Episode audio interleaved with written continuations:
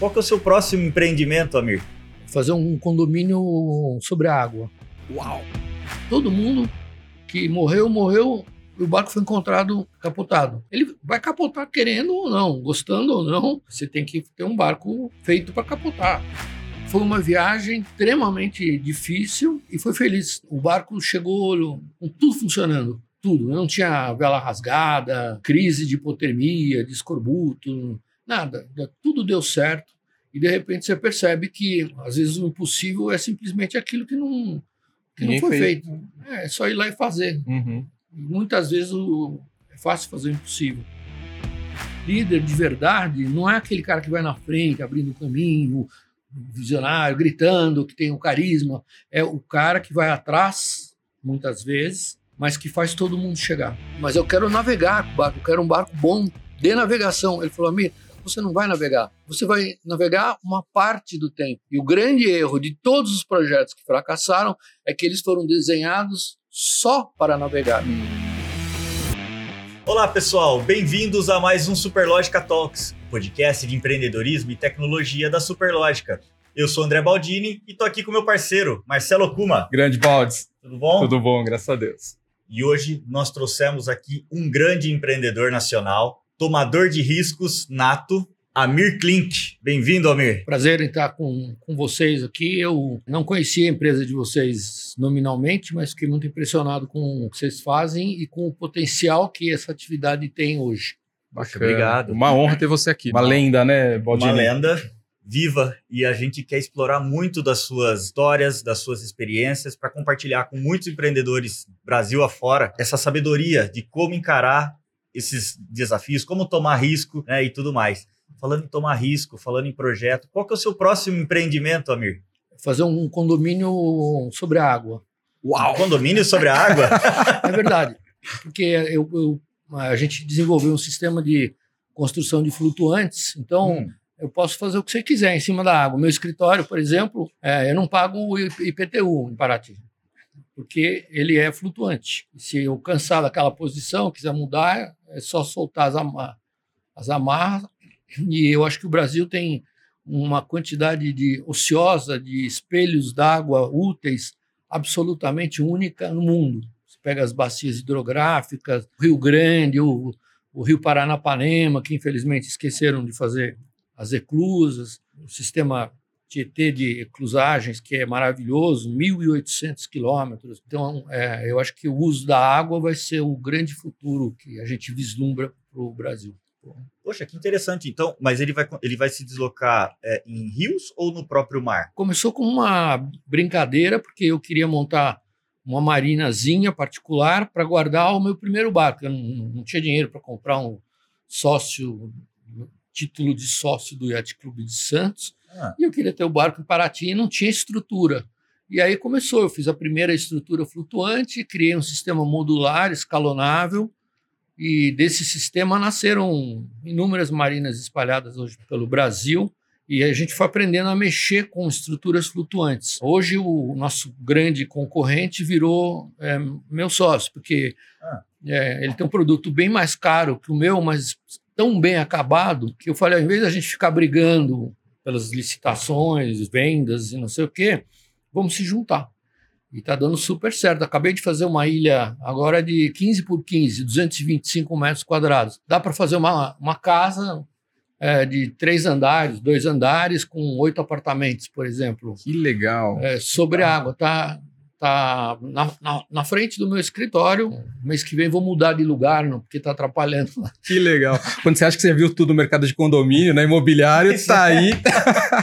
que bacana, Mir. Muito legal. Muito... Ah, mas esse universo dos condomínios, ele tem um potencial incrivelmente poderoso num, num país como o Brasil, porque começou tarde aqui. Hum. Uhum. No mundo náutico começou mais tempo, porque é um mundo cheio de, de problemas barco tem problema de manutenção, o valor intrínseco do bem é muito alto, né? A gente tem barcos lá de 30, 40 milhões, é, uhum. e tem barcos incríveis lá que custam. Eu fiz uma viagem agora de Santa Catarina para Paraty, numa lanchinha que custou 6 mil reais. 6. Poxa. Não, não é 6 milhões, 6 mil reais com motorzinho. E foi mais divertido do que ir com a lancha do meu amigo lá, que custou é, 15 milhões de dólares. Que interessante. Alguns incorporadores né, de produtos imobiliários se espelham em embarcações para otimizar espaço né, e, com isso, ter mais rentabilidade no próprio projeto imobiliário. Né? Então, é, é uma então, inspiração. Essa é uma característica muito interessante que tem a, a nossa atividade náutica, assim, que o nosso ganha-pão, é, digamos, é, onde existe um índice de ociosidade assustador. Embora eu seja minha profissão fazer barcos para outras pessoas, só que a gente só faz projetos é, especiais, mas eu sempre dou esse conselho, mesmo para o cara que está encomendando um barco, fala, pelo amor de Deus, não compra um barco nunca na sua vida. Aluga. As vantagens são inúmeras e essa indústria, que a gente chama em inglês de charter, né, é, começou na França com um estímulo do governo que na época se chamava é, defiscalização, que era o problema dos caras que, franceses que gostavam de passar férias, ou europeus do norte, escandinavos principalmente, que tem essa, essa é, fome de sol e calor, uhum. eles compravam barcos no Caribe e no primeiro mês ele usava o barco três semanas, no segundo mês ele usava uma vez o barco e nos três anos seguintes ele nem entrou no barco. Uhum.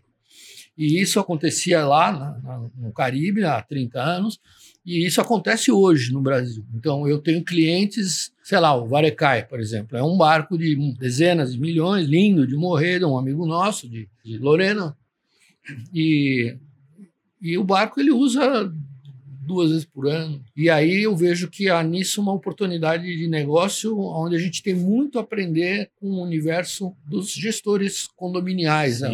Dos Sim, condomínios. Essa... E o que é interessante é que assim, né, é, você fracionando a propriedade, né, você dá acesso a muito mais pessoas para poder usufruir desse lazer, né? E... É, tem vários modelos de negócio que eu não conhecia. Uhum. Tem o fracionamento, tem o compartilhamento, tem a locação, locação de curto prazo, de longo prazo, são, são inúmeras modalidades. É, no caso dos, dos barcos propriedade fracionada, uhum. e eu estou aprendendo isso agora com quase 70 anos de idade. Sempre é tempo. Tem, um, tem um, uma barreira cultural que não é só do, mas é principalmente do brasileiro, uhum. que o brasileiro é possessivo, ele quer a, a minha casa, o, uhum. o, meu carro, o meu quintal, a minha calçada, uhum. tudo é meu, é meu, é minha e não, e não é coisa nenhuma. Então, é, os caras, por exemplo, um, um catamarã da Leopard, que é hoje é o barco mais bacana que tem para achar, porque ele não é tão caro, uhum. mas é um brinquedo de 3 milhões, feito na África do Sul. Eles vêm navegando para o Brasil, que é muito bacana, Uau. porque o bicho já vem é, testado. É, Ele chega aqui. Mas era, é, era muito difícil para o cara comprar com quatro amigos, ou hum. compartilhado em 10 pessoas, porque, puxa vida, mas eu deixei arrumado assim, eles saíram, deixaram o lençol, o, o colchão uhum. E aí acontece, aconteceu um fenômeno físico engraçado, que são os catamarãs. Como são dois cascos, uhum. todos, todos catamarãs, e para charter são sempre quatro cabines, duas cabines em cada casco, tá. ele, além de ele fracionar a propriedade, ele tem um espaço Pers pessoal próprio dentro do barco. coproprietário. Onde está lá a roupa da, da de banho da mulher dele, é a mesma, está lá. Que interessante. E é um modelo de negócio que eu acho que tem uma tendência muito forte de, de crescimento, mas temos muito que aprender. Interessante que eu estava ouvindo aqui, você falou, há 30 anos atrás, na França, essa economia, na França e no Caribe, essa economia de compartilhamento já existia e isso inspirou um uso da ociosidade desses, desses bens, desses ativos, para um consumo uh, muito acima da, da média, né? do, do que ele poderia, do, do que ele poderia usufruir naturalmente. Exato. É, esqueci de falar, mas os franceses foram os grandes pioneiros nessa, nesse sistema de negócio que hoje, para você ter ideia, hoje o negócio de charter na França é, é um negócio do tamanho do negócio, do negócio de restauração, por exemplo. Uau, bares e restaurantes, é. ou de hotelaria.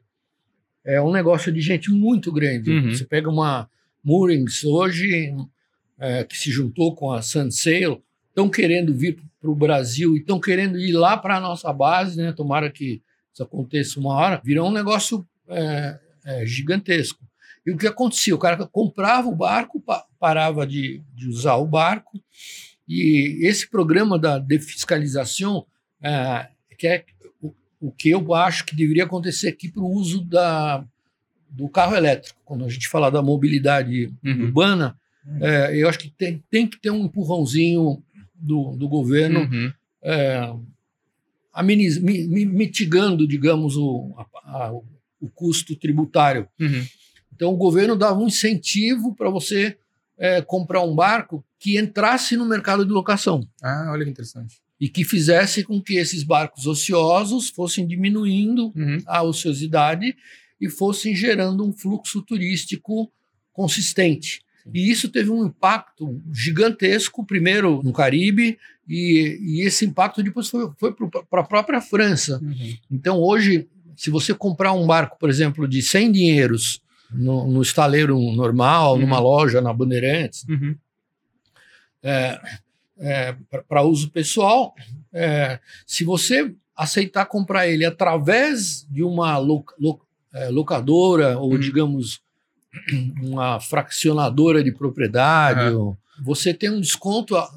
Por incrível que pareça, no, no Brasil tem também, existe esse desconto tributário, uhum. só que ninguém, ninguém, ninguém usa, usa, ou ninguém sabe usar.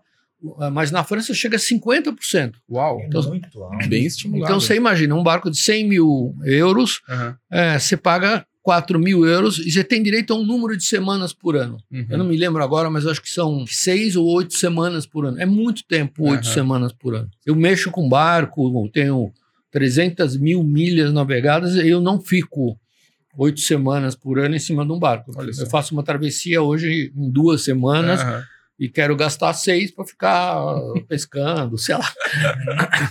E eles conseguiram, com isso, por exemplo, estimular toda uma cadeia de outros negócios. Sim. Restauração, hotelaria, Sim. transfer, passagens aéreas, Sim. promoções do, das redes hoteleiras para ocupar na baixa temporada, uhum. com um controle de sustentabilidade, por exemplo, que nem, sei lá, você vai em Formenteira, uhum. é, nas Baleares, ou você vai em Bonito, por exemplo. Bonito é um grande exemplo. Uhum. Eles faziam promoções aonde na, na época de baixa você pagava, sei lá, metade do preço uhum, a, a, a, o lado de hospedagem, de restauração, é, enfim, são infinitas possibilidades que você pode fazer para estimular outros negócios e aí você cria uma cadeia virtuosa de, de negócios e eu estou parecendo um pregador religioso aqui. Eu, de tanto falar isso, há 30 anos Sim. demora para acontecer no Brasil. Pois é. É uma impressão minha, não estou no mundo do, né, de embarcações e tal, mas assim, que é, esse mercado do Brasil está muito elitizado, né? Diferentemente de outros locais. Esse é um defeito original do. É. Que também aconteceu na França. É. E, e, e, o que, que você vê para massificar e realmente fomentar mais esses negócios no, no, mer nosso mercado aqui? Bom, eu conheço profundamente bem esse mercado, descobri coisas incríveis. Você tem um barco de 20 milhões, por exemplo, e ele tem um barco, é, uma canoa é, rotomoldada que custa 1.250 reais. O barco dele me dá mais dinheiro do que o seu. As micromarinas, as pequenas embarcações, é, como você trabalha com números maiores, e um exemplo disso é a Argentina, onde tem, onde lá o pessoal gosta de pescar no, uhum na bacia do, do Prata. O rio é ruim, mas eles têm instalações já antigas, muito modernas, muito hum. rápidas de. O, então eu acho que é um, é um processo gradual. Você uhum. começa com um barco pequeno, de repente você descobre que você não gosta do, do motor dois tempos na, na orelha.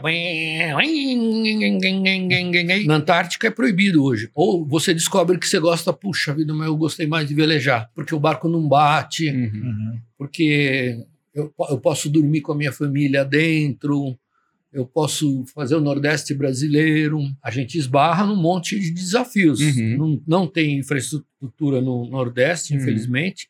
Tem poucos lugares, né? Natal, João Pessoa e Salvador. Tem muitos projetos em curso, mas existe ainda uma ignorância muito grande, principalmente por parte do poder público e dos órgãos é, ambientais. Uhum. Então, eles permitem que você pare um barco numa poita, ou que parem. Eu tenho muitas propriedades em Paraty que são é, atracadores naturais incríveis. Uhum. Eu, eu, em vez de investir agora, um, para mim, uma montanha de dinheiro, né, mas eu, eu quero fazer um negócio bem feito, onde cada barco fica conectado com, com a água, com a rede elétrica, eh, logo vai ser com esgoto também. Legal. Mas a, a lei, a- as restrições ambientais estimulam o uso da poita. A poita é um crime. É um crime porque na poita você põe o barco aqui Aham. e não importa se esse barco ele tem 5 metros ou, ou 50 metros, se ele custa 6 mil reais ou...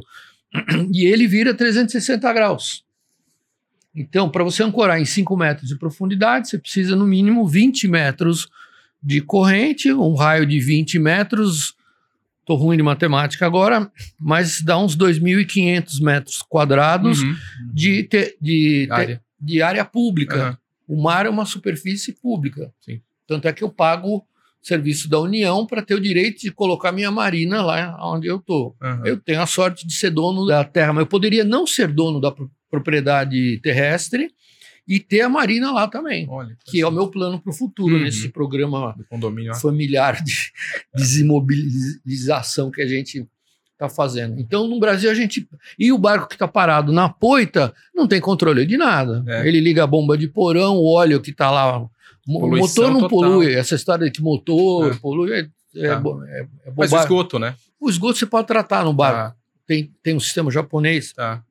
Deve ser bom. é, de, um, de um- Não é xará seu, mas aquele cara de Pompeia, do seu Takashi. Aham. Então, a solução de esgoto é, é simples, mas você não controla a bomba de porão, porque é automática. Hum.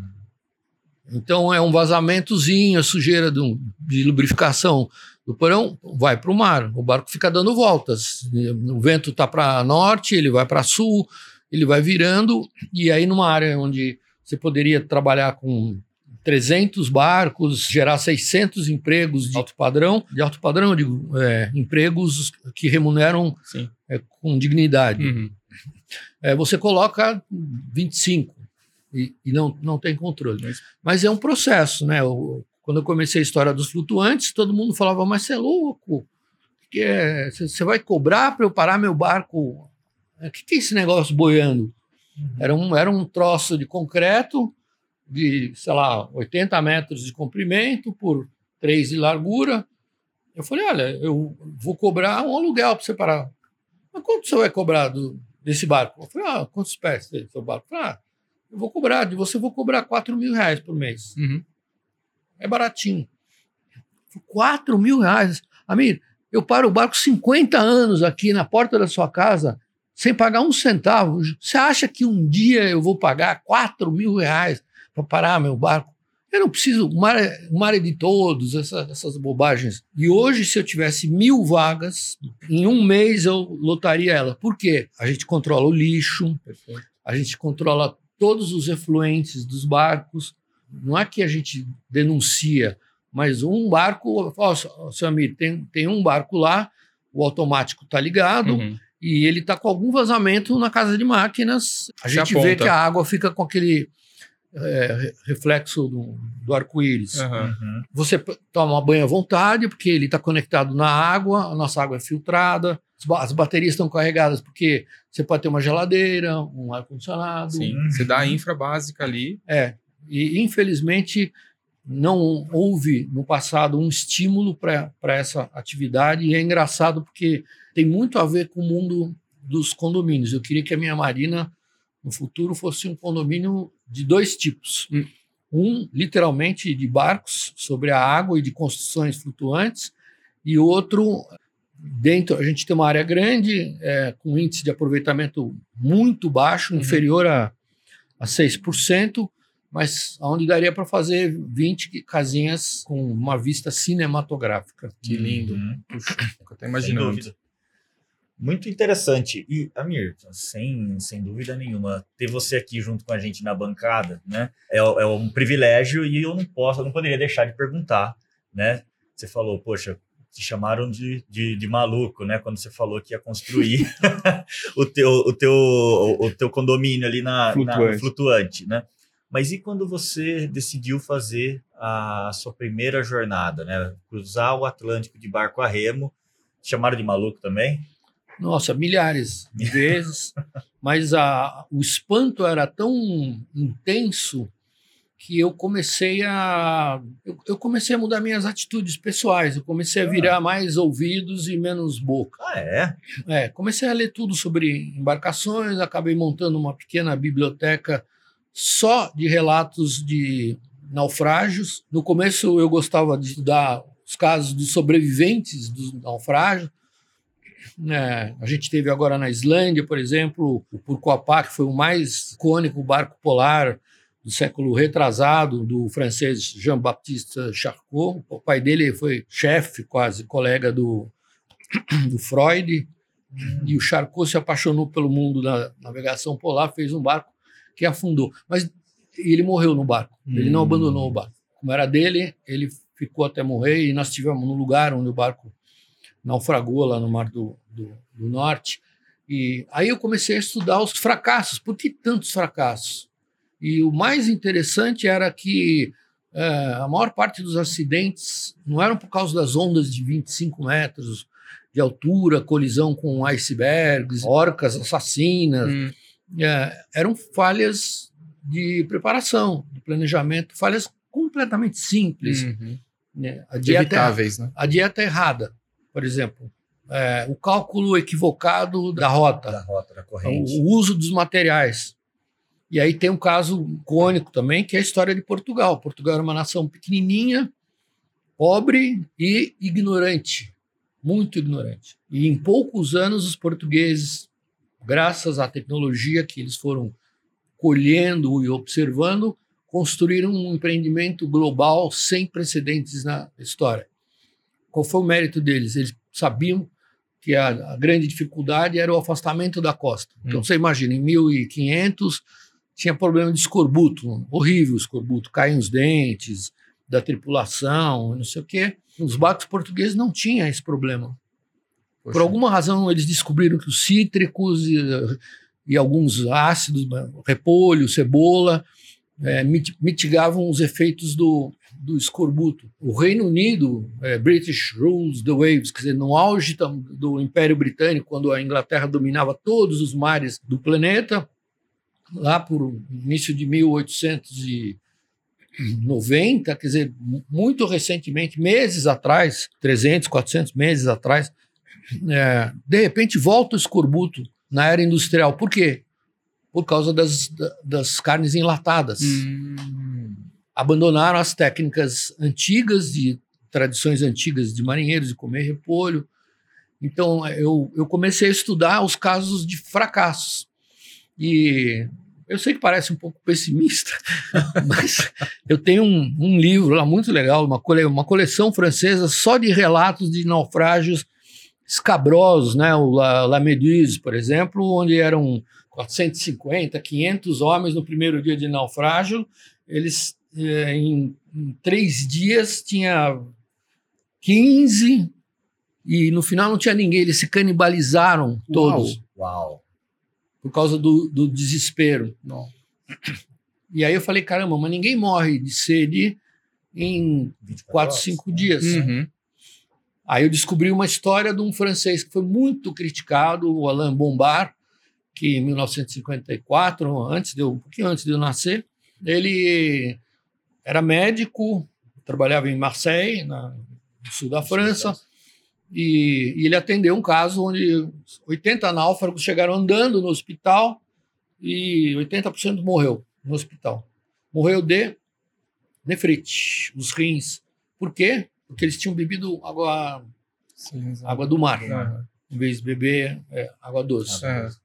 E aquilo foi um choque. Como médico, ele se sentiu derrotado e ele começou a entender como é que é o processo de morte pela falta de água doce. Uhum. E aí ele descobriu que se você tomar, uh, que a gente tem 300 ml de água, se você tomar menos do que uma colher de, de, de chá, é, um litro de água por dia, aliás, uma colher de café, não é nem de chá, é. Que deve ser uns 12 ml, mais, é. ou, mais ou menos, é muito pouquinho. É. Até seis dias contínuos, você tomar água salgada e conseguir um litro de líquido hipotônico, você prolonga o teu estoque de água para meses. Ou seja, você pode sobreviver meses, uma travessia, uma volta ao mundo, sem água doce, bebendo água do mar. E os americanos ficaram malucos. Imagina, esse cara é louco, assassino. Como a, a, teoria dele foi tão desacreditada, ele percebeu que só tinha um jeito de validar a teoria: atravessar o Atlântico num bote sem água e sem comida. Comprou um botinho Bombardier, que era a melhor marca na época, e batizou de L'Heretic, o herético, é. porque ninguém acreditava nele. Ele saiu das Canárias para o Caribe, sem água e sem comida a bordo. E em 70 e acho que 78 dias ele atravessou. Ele era meio gordinho, perdeu 28 quilos, que era um volume importante, e, e eu acho que ele, esse cara salvou é, centenas de milhares de vidas. É uma teoria altamente contestada uhum, hoje uhum. pelas marinhas e cientistas do mundo inteiro, que infelizmente a maioria são ignorantes sobre esses assuntos. É, nos Estados Unidos é totalmente impensável permitir que um grupo de pessoas beba água do mar. Mas o que, que eu percebi lendo relatos de desastres? Que 95% das mortes dos caras eram não era por falta da água, era o pânico. Uhum. Cabeça. Era a cabeça. Então, o pessoal começava a brigar por causa de um litro d'água, por causa de um, de um uhum. copo d'água, e a maioria dos náufragos morria no segundo, terceiro dia. O que, que ele descobriu? Se você pegar isso aqui, esse, essa garrafinha de água salgada, e tomar ela inteira todo dia, você até o sétimo dia você está zerinho, não sente sede, não, não nada, você está perfeito. No oitavo dia começa a saturar o rim. Hum. E entre o décimo e o décimo primeiro dia você morre de nefrite. Uhum. Essa era a teoria dele.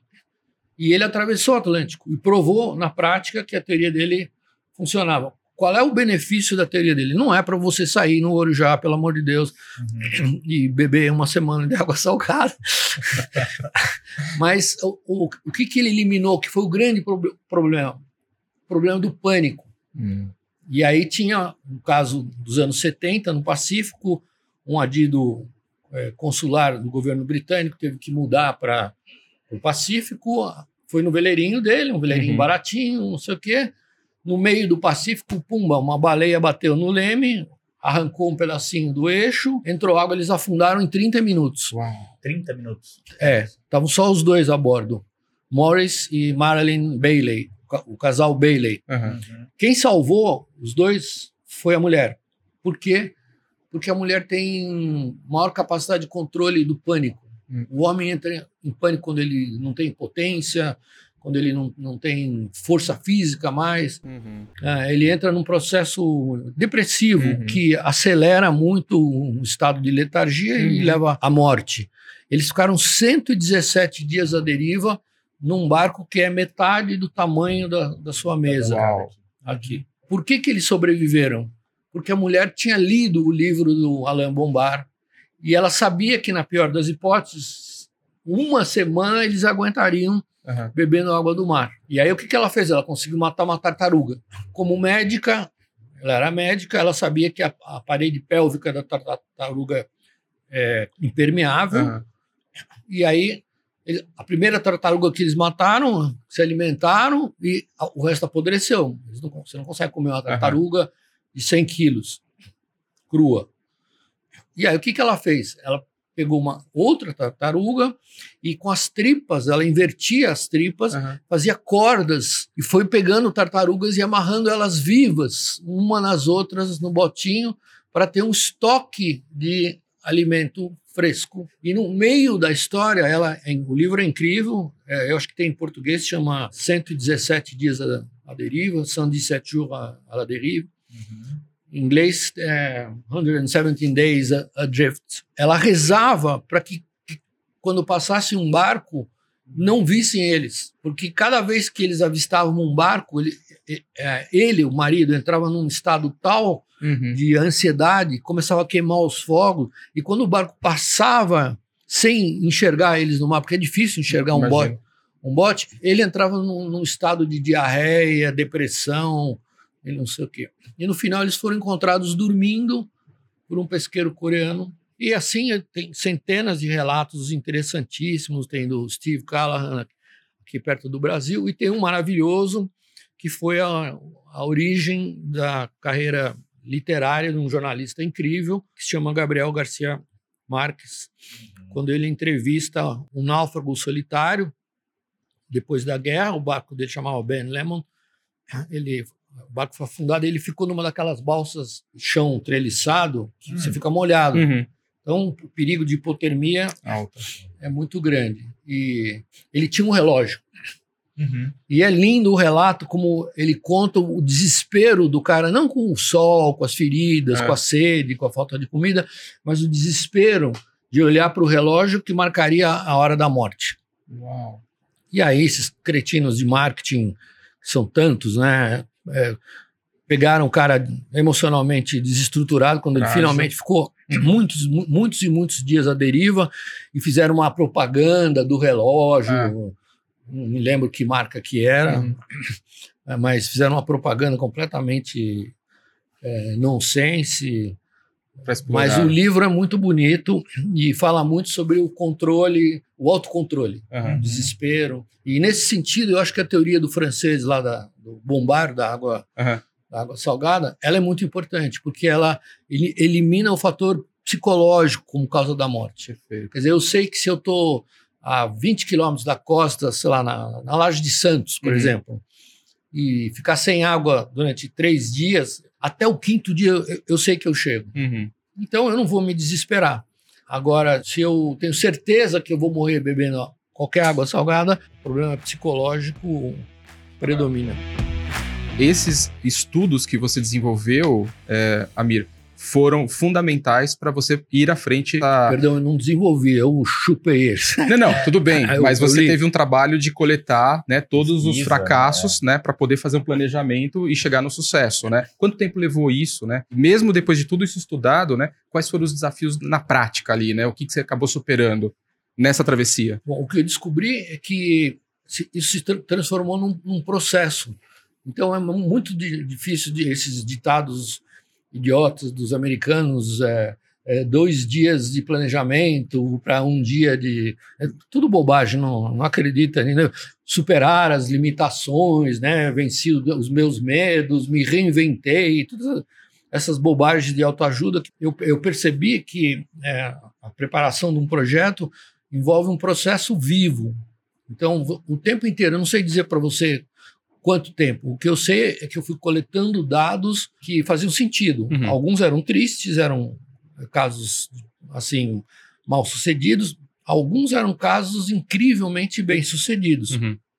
de pessoas que tiveram experiências de sobrevivência é, espetaculares em vários lugares, né? Teve um chinês chamado Pun Lin que acho que foi em 1900, foi durante a Segunda Guerra Mundial, também próximo do náufrago do Garcia Marques, uhum. mas esse sobreviveu. O chinês também sobreviveu. Só que você imagina, em 1942 ou 43 aparece um, um cara que ficou à deriva. Acredita-se que ele ficou quatro a cinco meses à deriva no mar. Ninguém falava chinês em Belém. Mandaram ele para a China e ninguém nunca pegou a identidade dele para saber como ele sobreviveu. Uhum. Esse era um cara que eu gostaria de ter conhecido. não, não, não se sabe, uhum. mas é um dos casos incríveis de sobrevivência. É. Ah, lembrei o nome do francês. O barco se chama Le Naufragé Volontaire, o náufrago voluntário. Uhum. Curioso. Não, não sei o nome em inglês.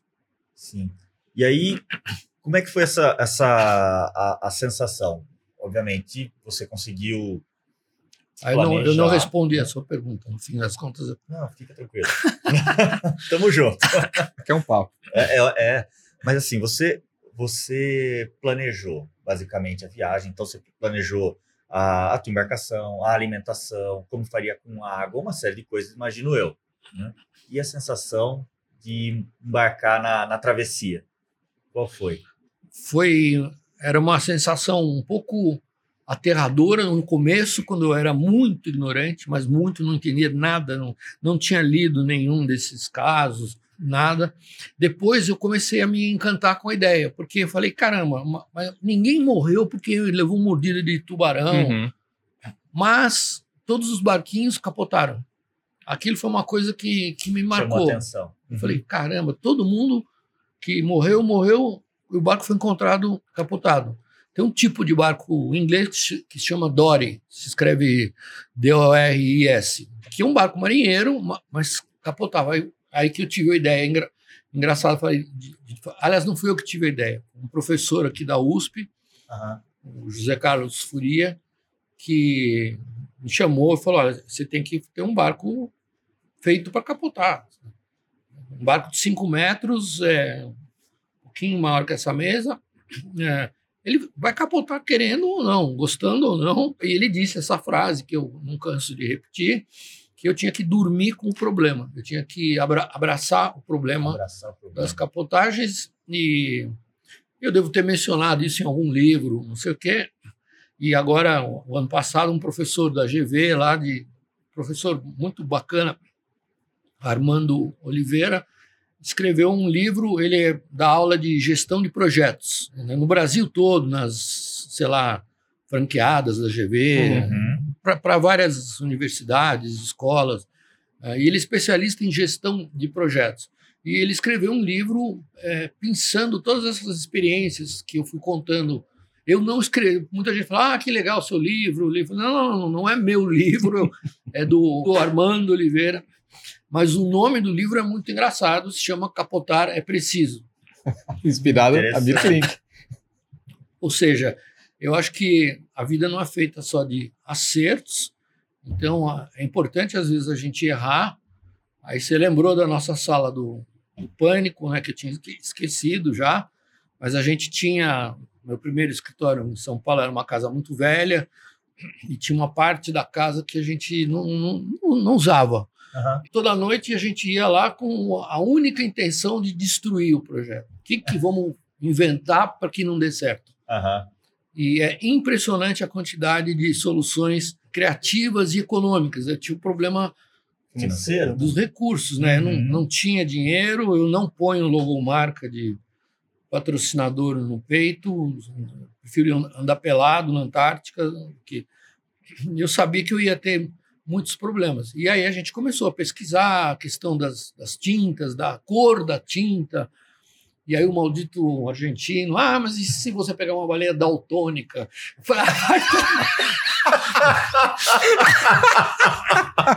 então, é, mas muitas ideias brilhantes, né? Tinha um, um visionário, o Bruno Toppel, que tinha vendido na época por uma fortuna a, laboratório que ele tinha e era um desses visionários. Foi o primeiro cara no hemisfério sul da Terra a fabricar painéis de silício, ainda silício monocristalino, né? painéis fotovoltaicos, né? E eu, eu lembro que no, no, Estadão, no estado de São Paulo, a sessão de leitores era muito interessante, porque eram caras assim, muito cultos que escreviam. E esse cara escrevia que esses negócios de energia fotovoltaica. Era futuro.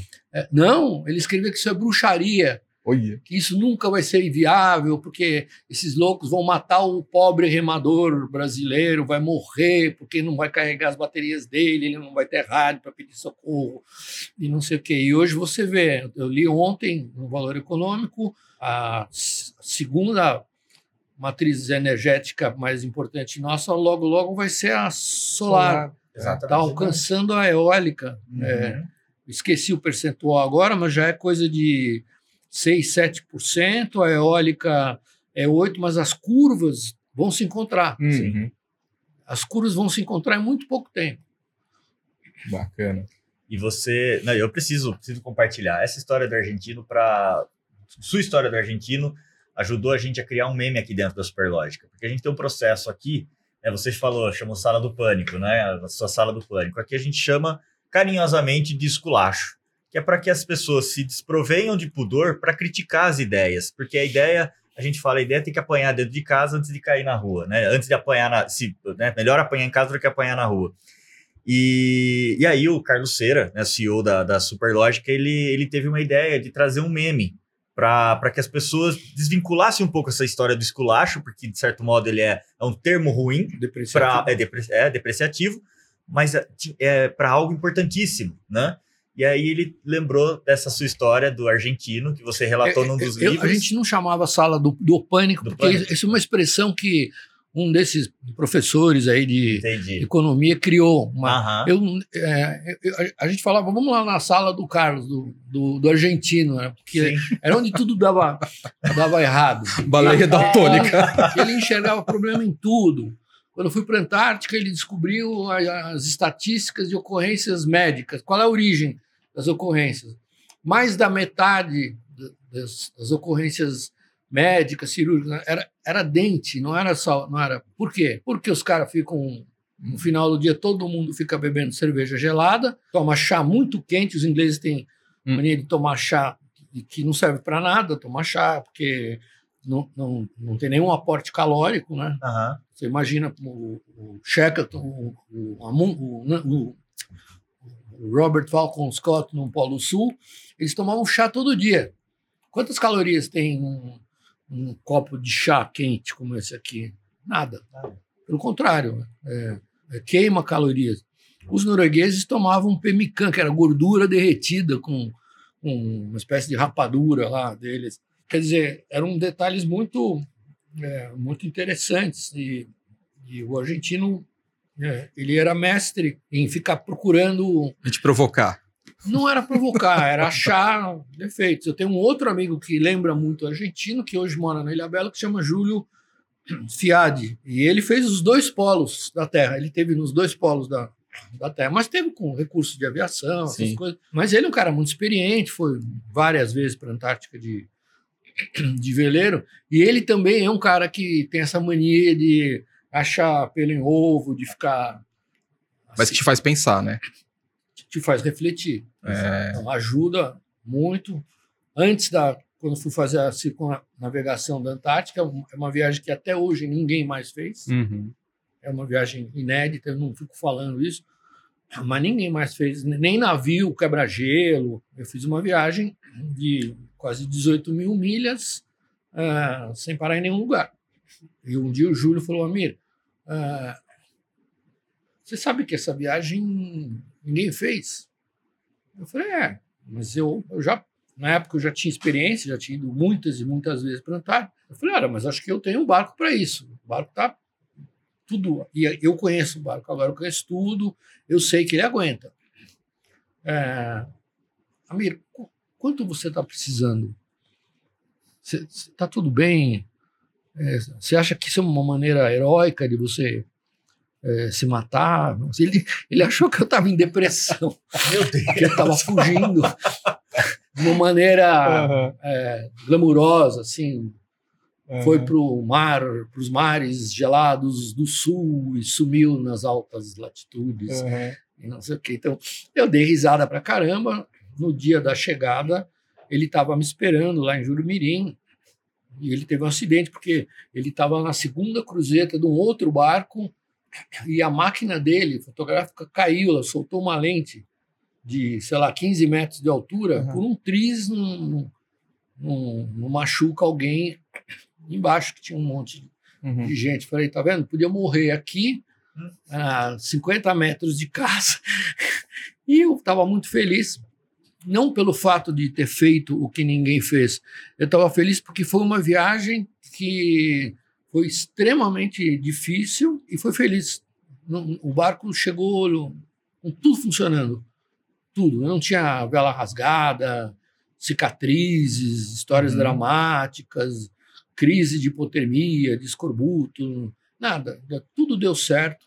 E de repente você percebe que às vezes o impossível é simplesmente aquilo que não, que não foi fez. feito. É, é só ir lá e fazer. Uhum. Muitas vezes o- fácil fazer o impossível. E hoje eu sei que navegar nessa região tempestuosa, eu já fiz duas vezes essa, essa viagem, é, e é um orgulho muito grande, porque os dois únicos barcos no mundo que fizeram isso são barcos brasileiros. Um eu, eu fiz sozinho, o outro eu fiz com, com mais quatro brasileiros. Foram viagens que ocorreram sem nenhum acidente, sem Uhum. nada, com Chegou uma hora que eu comecei a, a ter atritos com dois dos tripulantes que insistiam em passar o dia de moletom e rider. Eu falei, filho, moletom e rider, mas, mas nem na padaria mais vagabunda perto de casa, pelo amor de Deus, sabe aquele moletom com o aham. saco pendurado? Com- horrível. Falei, filho, os franceses andam aqui do lado de fora, sem aquecedor. Nós estamos no quentinho. Estamos, ah, mas o barco aguenta. Tudo, tudo pode acontecer. Pode Uhum. estourar uma vela, você tem que sair, pode um tripulante cair no, no mar. Então, é, mas essa perspectiva de, de conviver com o pro- problema, de tentar imaginar qual, qual pode ser e que reação você vai ter, eu acho que faz parte de um processo que nunca se encerra. Uhum. Eu não sei como funciona exatamente a empresa de, de vocês, mas eu tenho certeza que vocês têm várias preocupações, tem muita coisa que vai mudar ainda. Uhum. Muita, muita. E a gente tem um, um, assim, um campo fértil para mudanças. A gente ainda não sabe usar todas as ferramentas que a gente tem, mas assim, você dobra a esquina e pumba, você descobre um novo mercado, uma nova demanda. Exato. Sim. Eu estou encantado agora com o universo lá da eletrificação em mobilidade, né? Não sei se vai ser o carro a, a bateria, não sei, tenho minhas dúvidas. O meu barco, para você ter uma ideia, tem 36 baterias da maior capacidade que existe à venda no Brasil. Hum.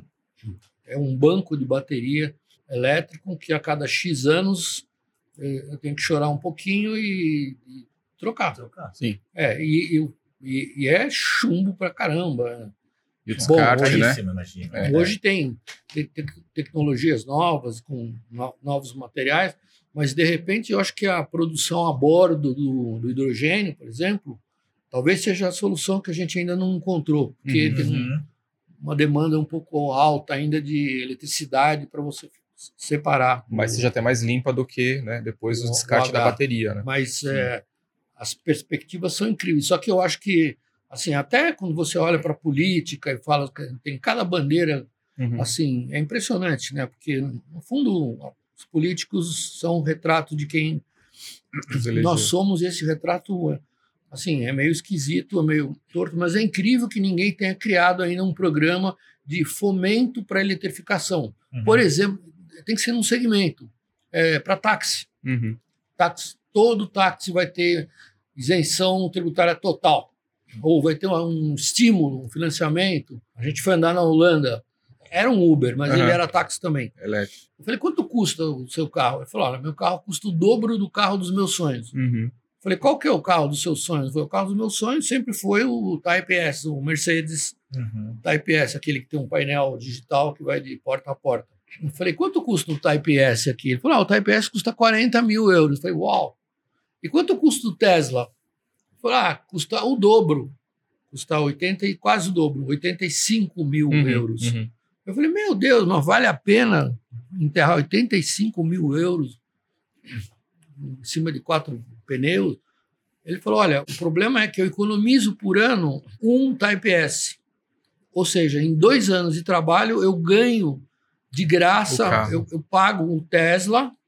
Eu falei, é, é, é, mas quando chegar no dia de trocar A bateria. a sua linda bateria, só a bateria do Tesla custa o preço do, do Mercedes. É, Só a bateria sozinha. Ele falou: é, mas a bateria tem seis anos de garantia, ou seja, durante quatro anos eu vou ganhar dois Tesla além do que eu cobro para levar vocês Uhum. Uhum. lá no museu. Então a conta fecha. Claro, a conta É. fecha. Legal. Mas houve um estímulo por parte do governo. E no Brasil faz falta ainda. Eu Uhum. acho que Uhum. É, traçando um paralelo, né, do teu projeto empreendedor, né, de atravessar aí os mares com, né, o empre- empreender, né, em termos de negócios aqui, né, as startups e tal, foi bem legal você ter comentado, né, o quanto de preparação, de estudo, de levantamento de erros, né, que outras pessoas cometeram para você não cometer os mesmos, né. Mas na prática, é, quando você está lá é, executando, você está sozinho, né?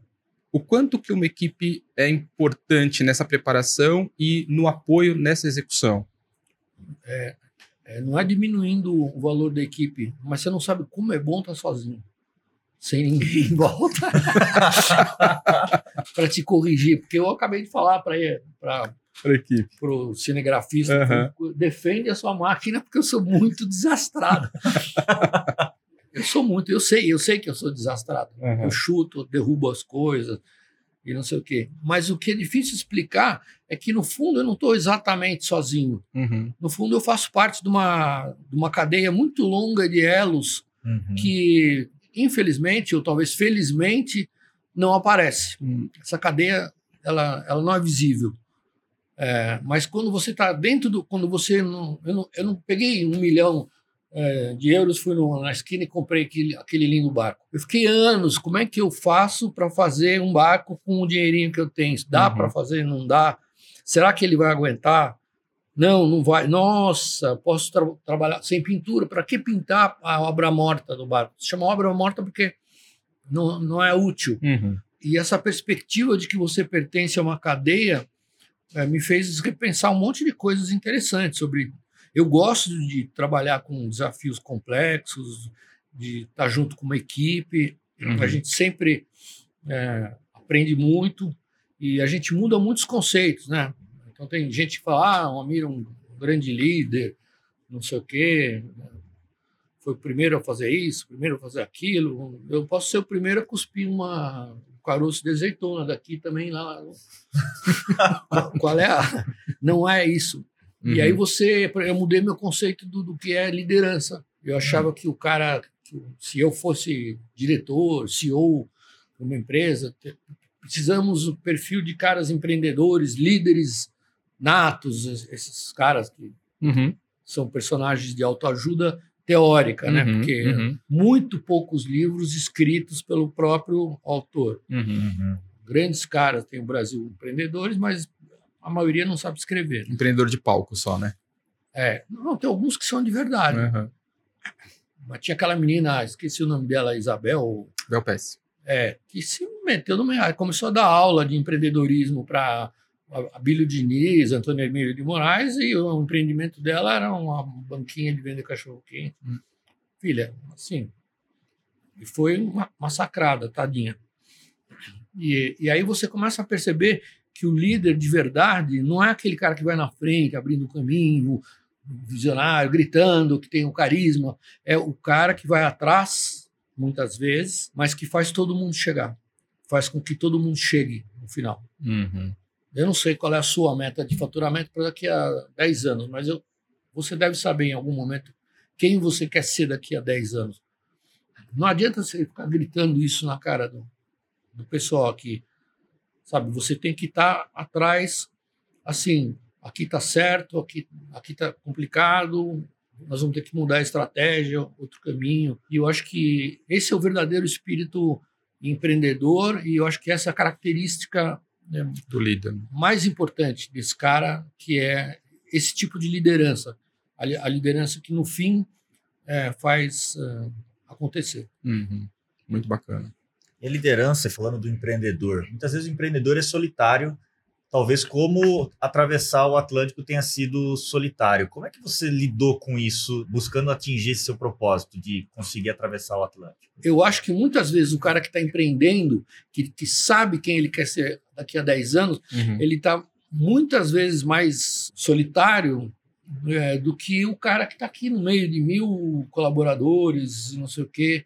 Uhum. É, e eu percebi que os momentos que doeram mesmo é, não foi quando, quando soltou a unha do pé, tive que arrancar, foram os momentos de desacreditamento, quando uhum. é, eu percebi que alguém que eu respeitava muito tinha as respostas para as minhas perguntas, é, desacreditava completamente, falava isso não vai dar certo. Esses momentos foram muito Difícil. Porque aí você tem muito respeito pela, por uma pessoa e de repente essa pessoa, pumba, corta, assim. Joga é, um balde d'água. É, um balde d'água fria. Eu sei que dói, a água, água fria incomoda. Aliás, hoje tomei banho frio em casa, porque for maldito chuveiro, todos os chuveiros em casa, inclusive todos, elétrico.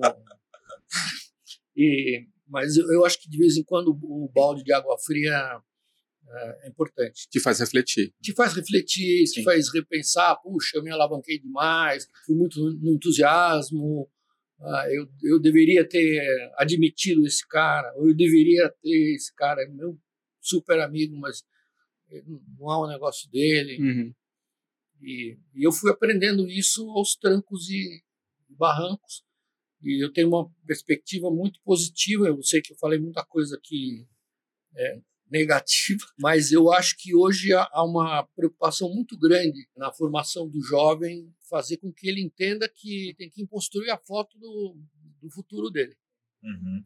Ele não vai ganhar. E eu acho que para quem tem o privilégio de ter uma boa formação, esse é um diferencial que vai, vai de fato mudar o mundo. Uhum. E aí eu caio num lugar comum, na, na, vala comum de sempre. Puxa vida, isso só vai acontecer quando a gente tiver educação para todos. Sim. Você tem no teu projeto, né, é, um equilíbrio de humildade, né, para poder é, aceitar essas críticas, né, e até ser um balde de água fria em algum momento, mas também de ousadia, né? E acho que é isso que faz o sucesso do empreendedor, né? Você ter a condição de é, ouvir aqueles que, em tese, estão te criticando e você tentar separar e filtrar, mas ao mesmo tempo ser usado para, peraí, mas eu vou fazer diferente, eu vou avançar, né? Eu acho que o sucesso né, da tua trajetória tem muito disso, desse equilíbrio, né? Eu, eu vi muita coisa desanimadora ao longo desses anos, mas também ouvi muitas vezes elogios, ouvi muitas vezes que eu era um, tinha uma certa dose de humildade que é, e tenho mesmo, mas eu não diria que, que, seja humildade. Eu acho que eu sou tímido com a minha idade agora, não vou deixar de ser tímido. Uhum.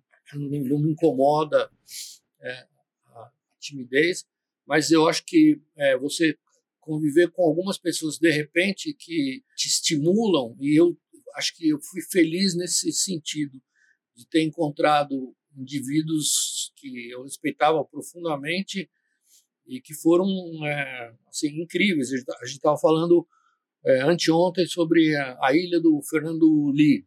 O Lee era um visionário que conseguiu uma concessão de uma, daquela ilha no Pernambuco, no Guarujá, que uhum. nem o diabo, se tivesse dinheiro sobrando, compraria aquilo ali, porque era um lugar to totalmente inacessível. Uhum. E ele foi pioneiro em muitas coisas assim, no uso da energia fotovoltaica, no uso da energia eólica. Uhum. Ele gastou todo o dinheiro que ele tinha, não sobrou nada para os herdeiros, ele gastou na maldita ilha, acho que chama Ilha do Arvoredo. Tá. E, e ele era um cara que eu respeitava muito. Por coincidência, ele morava na frente do colégio onde eu estudei, do Colégio São Luís, uhum. ali quase na esquina da, da Paulista. Paulista.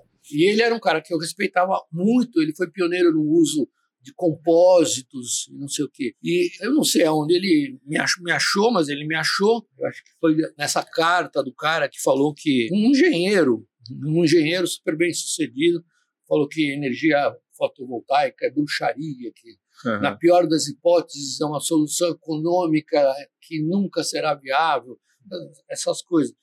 E, e a gente acabou ficando amigo.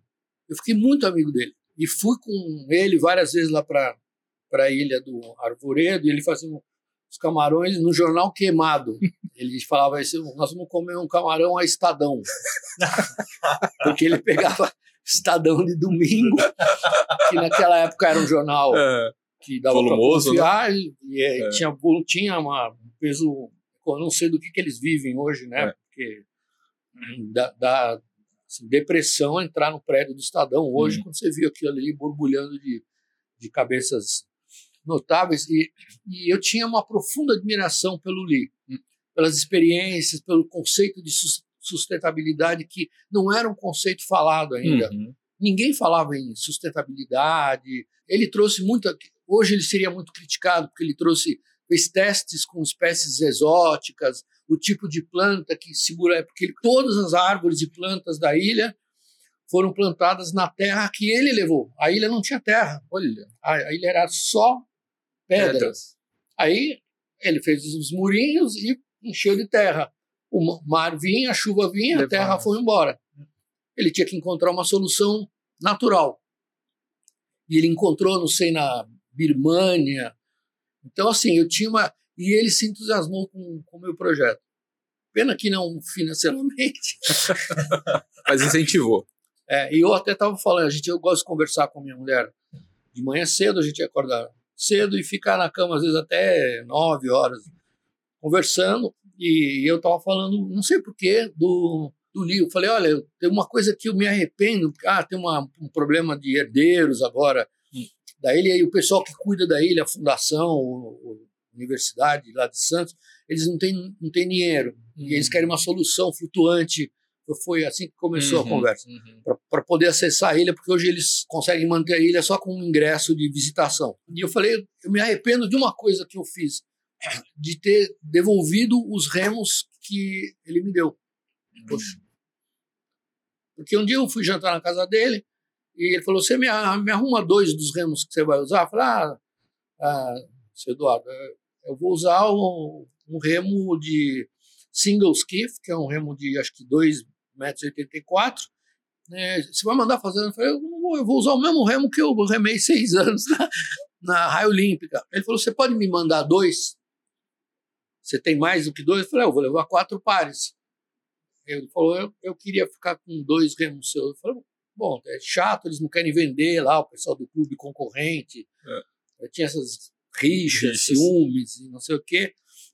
E uns dias depois, ele me traz os remos é, totalmente envelopados com uma, uma espécie de resina epóxi. Ele reforçou os remos porque ele percebeu que com o impacto de uma onda o remo podia estourar. E de fato eu já estourei os remos em várias situações. Uhum. É, esse era um, um, risco muito importante. Uhum. A, a pá do remo tem uma área, uma área hídrica, uhum. digamos, uhum. é, submersa muito grande, com o impacto de uma onda, calço hidráulico, arrebenta o remo e aí é uma, uma baita encrenca. Uhum. E esses remos eu gostaria de, de ter eles. De é, de, de poder deixar em algum lugar onde alguém pudesse visitar, porque eu achei que tinha perdido dois remos. E eu acabei dando os remos de presente para ele. Uhum, uhum. ele. Que bacana. E o outro par de remos, eu não ligo para futebol, mas o outro par de remos foi, foi feito por um italiano que, que era do Clube de Regatas Flamengo. Uhum. O Flamengo foi o principal clube de remo da América do Sul durante muitos anos era o nosso grande inimigo, né? O meu clube era o Espéria, a gente era assim, e o Flamengo massacrava a gente, né? eles uhum. sempre ganhavam. Era impressionante, era, um, era uma máquina de, de vitórias no, no remo. E infelizmente o remo está morrendo para o pessoal usar esses caiaques de quinta categoria. Pois é. E, e, eu, eu ganhei um par de remos do, do Flamengo. Depois da viagem, retribuição, eu dei para esse italiano que fez os remos. Ah, que legal. De volta e ele morreu. Puxa. E eu não sei onde esses remos foram parar. Hum. Não sei se alguém jogou num canto, se usou para fazer churrasco. Amir, te perguntar, qual foi a, a maior dificuldade que você enfrentou no mar? Que você se recorda? Eu acho que a maior dificuldade real, assim, física, no mar, foi nessa viagem que eu disse que foi uma viagem feliz, porque é, eu estava numa posição muito ruim na época do evento da Sydney Hobart, e foi até hoje a Sydney Hobart mais tumultuada, porque morreu muita gente, dezenas de barcos naufragaram e houve registro de ondas acima de 30 metros. Uau.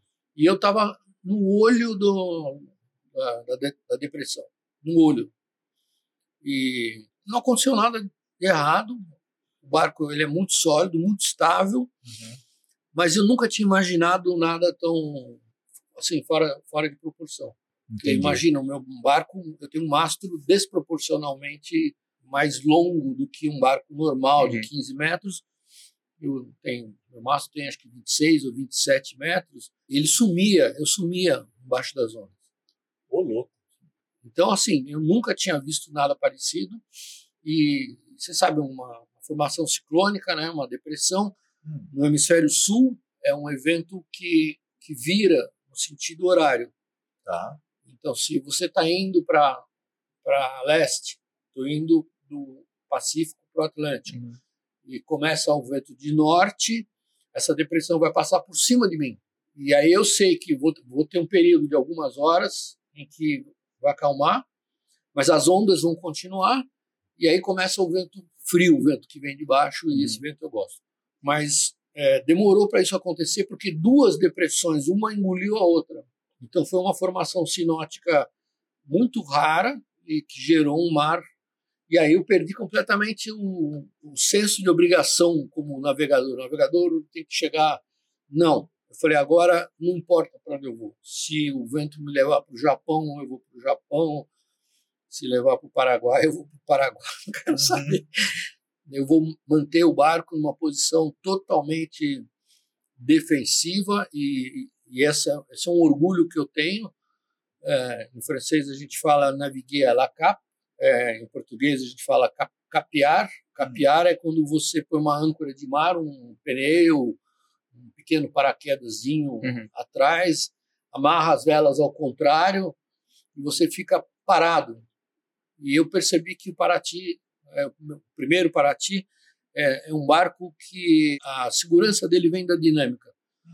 Quanto mais, mais alta a velocidade, mais controle eu tenho. Melhor funciona o piloto automático, o leme de vento, menos chances eu tenho de rasgar uma vela. Uhum. E, e esse foi outra, outro aspecto. Desculpa contar tanta história. Por favor, é ótimo. Outro aspecto assim essencial da, da viagem do barquinho a remo. Hum.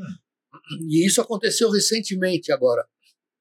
Dois remadores da Letônia resolveram atravessar o Atlântico, saindo da mesma cidade onde, onde eu saí, no Amir saiu, mas é, ah, queremos ir para o Rio de Janeiro, né?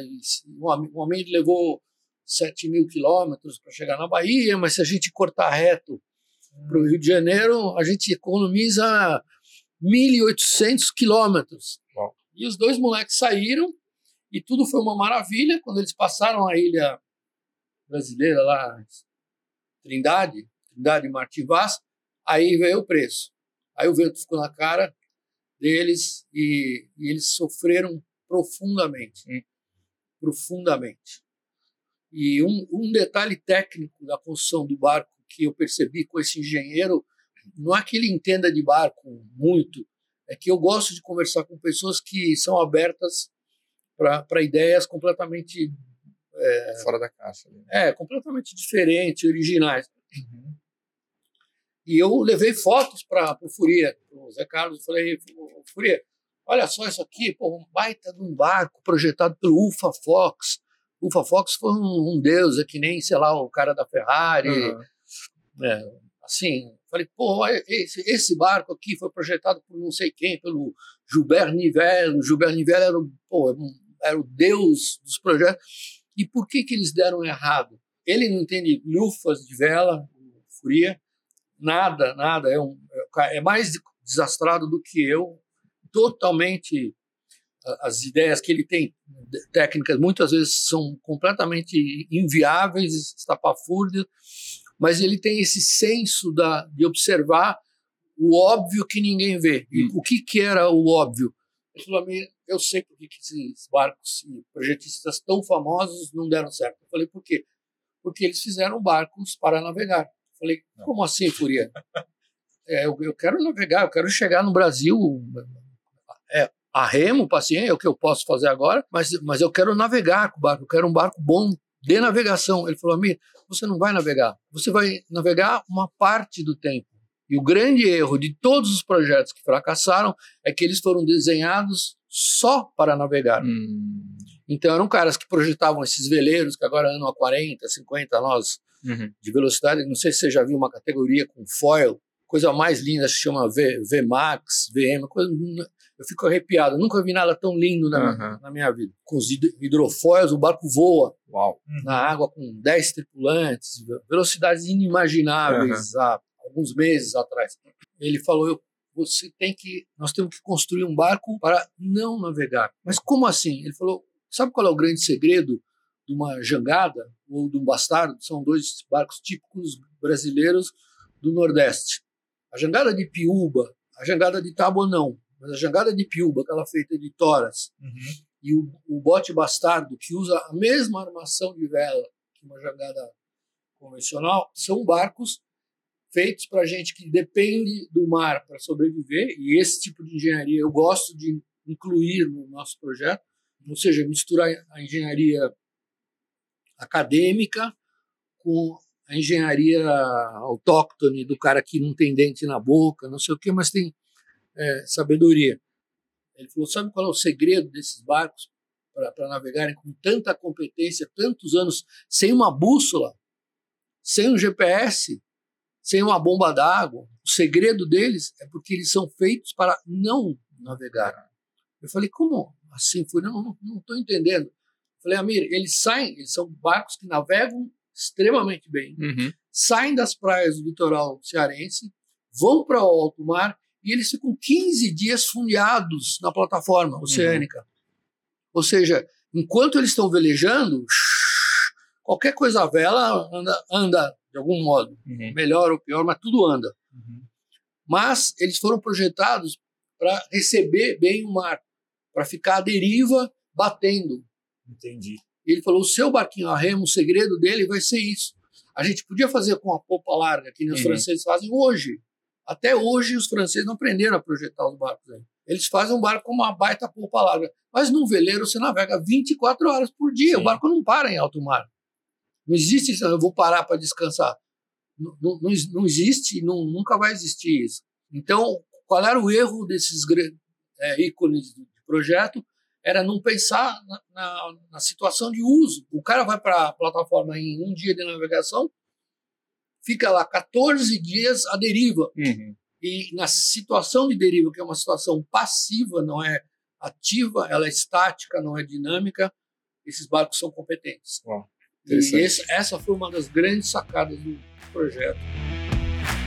Amir, é, esses, é, essas viagens que você fez, né, além dessa questão que o Baldini levantou, né, o maior risco que você passou tudo, é, você enfrentava ah, um risco de morte é, e muitas vezes, eu imagino. Como é que você encarava sair e, eventualmente, se desse alguma coisa errada, você não ia voltar? Como é que você lidou com essa questão, eventualmente, de uma morte ali dentro do, do Bom, projeto? Não me agrada nem um pouco a ideia de morrer navegando.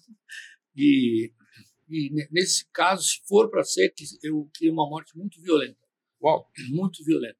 Infelizmente, perdemos dois grandes amigos, o Bertrand e a Sophie Belli.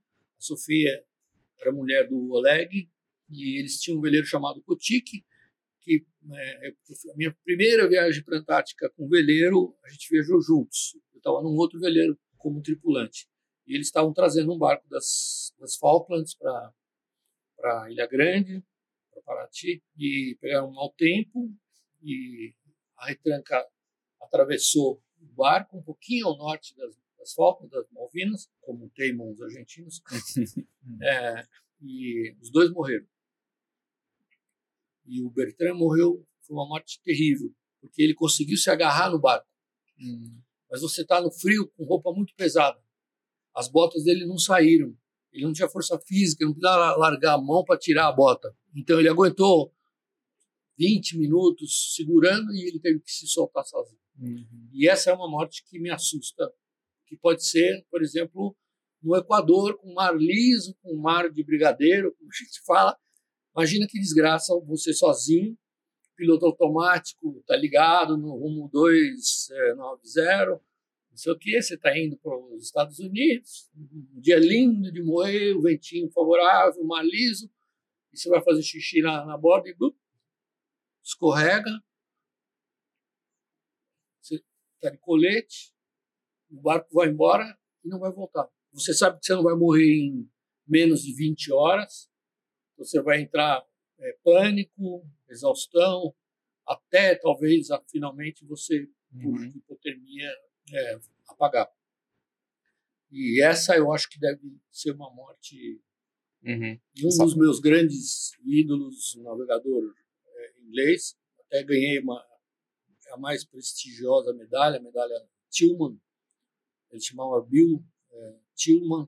Era um cara que começou a navegar com 76 anos. E dos 76 aos 88, ele fez a mais espetacular série de viagens pioneiras que alguém tenha feito, sempre em barcos velhos, caindo aos pedaços, não sei o quê. E ele escreveu alguns livros maravilhosos. Ele perdeu um tripulante no litoral brasileiro, é, que foi uma experiência muito ruim. Hum. Eu, eu, psicologicamente, não, não tenho resistência para Uhum. aceitar o fato, por exemplo, imagina, cai, você está no seu turno de dormir, o cara está lá fora, acende um cigarrinho, não sei o quê, cai, não faz barulho. Uhum. É. E isso eu fico indignado, porque a gente compra hoje essas porcarias aqui, esses relógios cheios de cifrão, de zero, Uhum. não sei o quê. Quando tem essas maquininhas eletrônicas incrivelmente baratas, e a gente não tem um sensor de presença que custe menos de 50 dólares. 50! Para alertar esse tipo de situação. Não tem. Esse esse relógio aqui é incrível, é lindo de morrer. Sim. Ele tem um transmissor internacional em 121,5.5 MHz. De qualquer lugar do planeta que você imaginar, do topo do Everest, do Polo Norte, eu puxo isso aqui, estico a antena e vai aparecer alguém para me socorrer. Poxa, Uau, que que bacana, legal. hein? É um brinquedo muito perigoso. Porque se você acionar de brincadeira, eu não lembro quanto que é a. Mas é uma multa para lá de 50 Tá, mil sim. pounds. Tá. Mas nós não temos um objetinho como esse, não precisa ter mil funções, só uma função. Uhum. É, um sinal de lo- localização e um canal só de rádio, canal 16, que é o canal de todos os navios escutam. Sim. E eu tive essa experiência na prática, travessei a remo, teve dois ou três navios que passaram do meu lado Hum. e eu chamava no canal 16. O canal 16 é um canal de curto alcance, ele vai no máximo a 20 quilômetros. Mas a Uhum. 20 quilômetros eu já não vejo mais o navio. Uhum. Ele desaparece a 10, 12 milhas do visual. E eu queria ter um aparelhinho desse que ficasse amarrado no corpo, um cachorro. Uhum. A gente quase fez isso junto com funcionário nosso lá, que já era gênio de TI, não sei o quê, um lo- localizador de cachorro. Né? Agora já tem vários, mas, mas estão muito caros ainda. Uhum. Tem que ser uma coisa que custe menos do que 50. 250 reais. Sem dúvida. Tá, aí, Porque empreendedores, o né? grande, O grande desafio é esse, é você voltar para pegar. Sim. Você está andando com o vento de popa, a manobra de você voltar, ela pode levar às vezes uma hora. Uhum. E Amir, eu te perguntei da maior dificuldade no mar, mas você como empreendedor de diversos negócios né, em terra, né? Qual foi sua maior dificuldade empreendendo? Eu acho que foram é, os projetos que, que não se concretizaram. Ah. E são muitos. Tá? Assim, eu gosto, eu tenho um escritório onde a gente só fica pensando, é, desculpa, em bo- em bobagem, projetos inúteis, Uhum. Mas desses projetos inúteis eh, saiu a minha Marina, por exemplo, que é o nosso ganha-pão. Saíram um monte de coisas eh, inúteis, né? Quando eu resolvi eh, eh, aprender a mexer com AutoCAD, com SketchUp, não, como o SketchUp que é mais é barato, né? Aham. Não, não era por assim. E você não sabe as obras malucas que a gente fez com, com SketchUp, obras de 8, 10 andares de altura, Poxa. os negócios. é, mas muitos projetos não, não aconteceram. E não aconteceram, por, às vezes, por, por questões burocráticas Ok.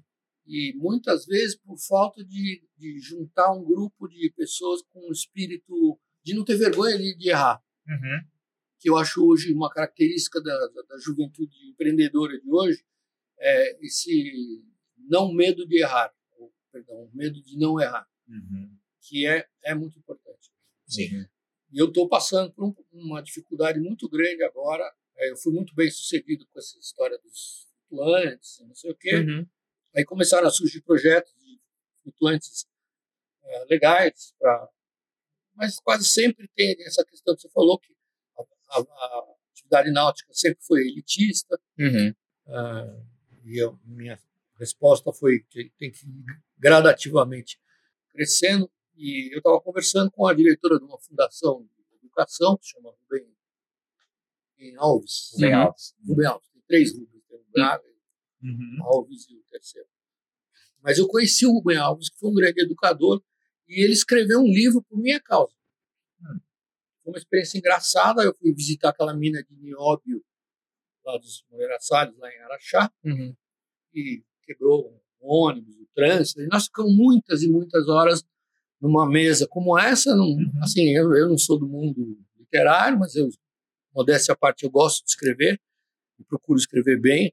E tinha muitos assuntos sobre os autores que eu gosto, que eu não, os que eu não gosto. e, e aí, falando sobre educação, eu contei da escala mais legal que eu fiz até hoje foi nas Ilhas Faroe, que é um arquipélago que é difí- os ingleses não conhecem. Eles falam, oh, oh, I know, Fair Island. Não, não, não, não. Não é Fair Island, as Scilly Islands, é Feroe. Feroe. Escreve F-A, colado no E, R-O-S. Faroes.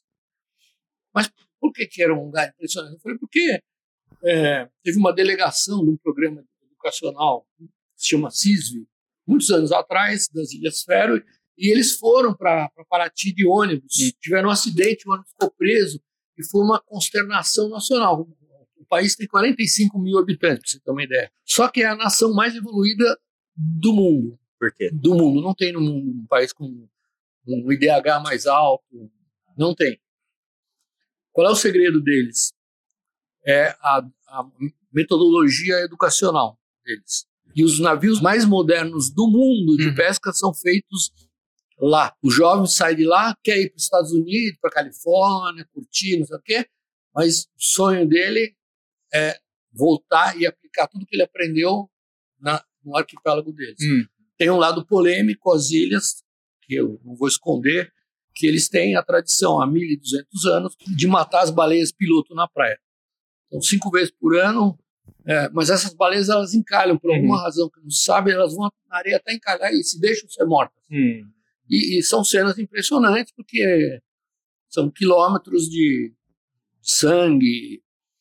Mas eu fiquei impressionado porque o meu barco fez muito sucesso lá. Desde a primeira noite, tinha filas de e muitas crianças, e muitos velhinhos e velhinhas, professores. E eu tentei entender por quê. E aí, eu, um dia, um velhinho contou: não, por causa de Paraty porque foi aonde o ônibus ficou preso com, com as nossas crianças, com os, fero, com os feroenses. Uhum.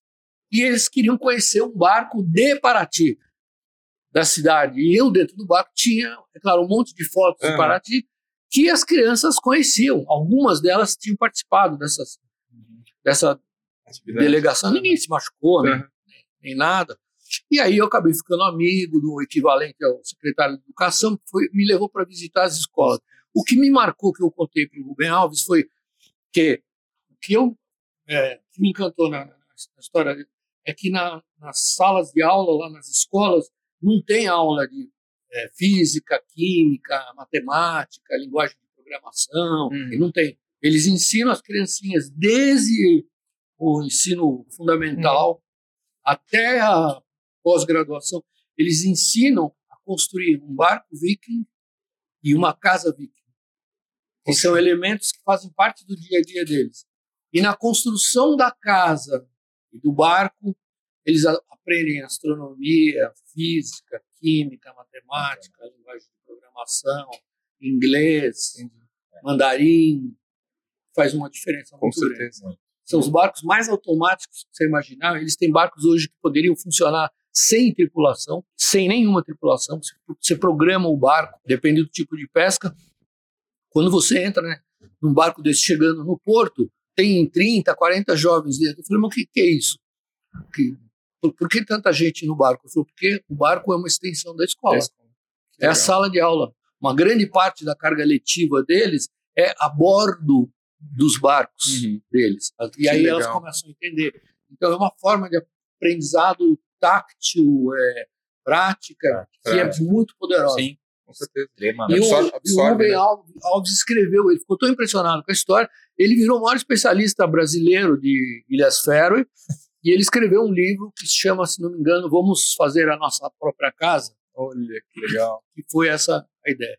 E aí o que aconteceu foi que outro dia é, eu estava conversando, era uma entrevista com o pessoal da, da fundação, e a mulher mora em é, Piracicaba, e ela falou: o que, que a gente pode fazer para salvar o rio? É, o Rio Pinheiros, uhum. o Rio Tietê, o Rio Piracicaba, tão lindos, tão contaminados, né, praticamente mortos. O que, que você acha, hein, amigo, da gente fazer uma ONG, um coletivo? Eu falei: olha, você, desculpa, assim, eu não acredito nesse negócio de coletivo, mas o que, que você acha que a gente deve fazer? Eu, eu falei de brincadeira, mas era sério. Uhum. Eu falei: eu acho que a gente deveria entrar no rio. Por que, que a gente não cuida do rio? Porque Pô, você já navegou no rio Tietê? Hum, hum. É impressionante. Se você fizer o rio Tietê 5 quilômetros, vai, na beira da marginal, você volta transformado. Você vai falar, caramba, superlógica precisa um propósito. Que isso? como eu posso não fazer nada? Ela falou, mas como entrar dentro do rio? Eu falei, uai, eu resolvo isso em cinco minutos. Aquele Eduardo Srur, né, que faz, é um artista plástico, faz um monte de instalações, ele tem um escritório na frente do Rio Pinheiros, já fez várias vezes boinha de cavalinho uhum. no Rio, essas, essas coisas artísticas assim que às vezes eu acho que tem um gosto um pouco duvidoso, mas é uma crítica maldosa da minha parte, mas eu gosto muito do conjunto da, da obra dele. Aí eu falei, vamos entrar dentro do rio. Ela falou, mas, mas como entrar? Eu falei, uai, vamos fazer o seguinte, a gente faz uma, uma ilha flutuante de 12 por 12. Uhum.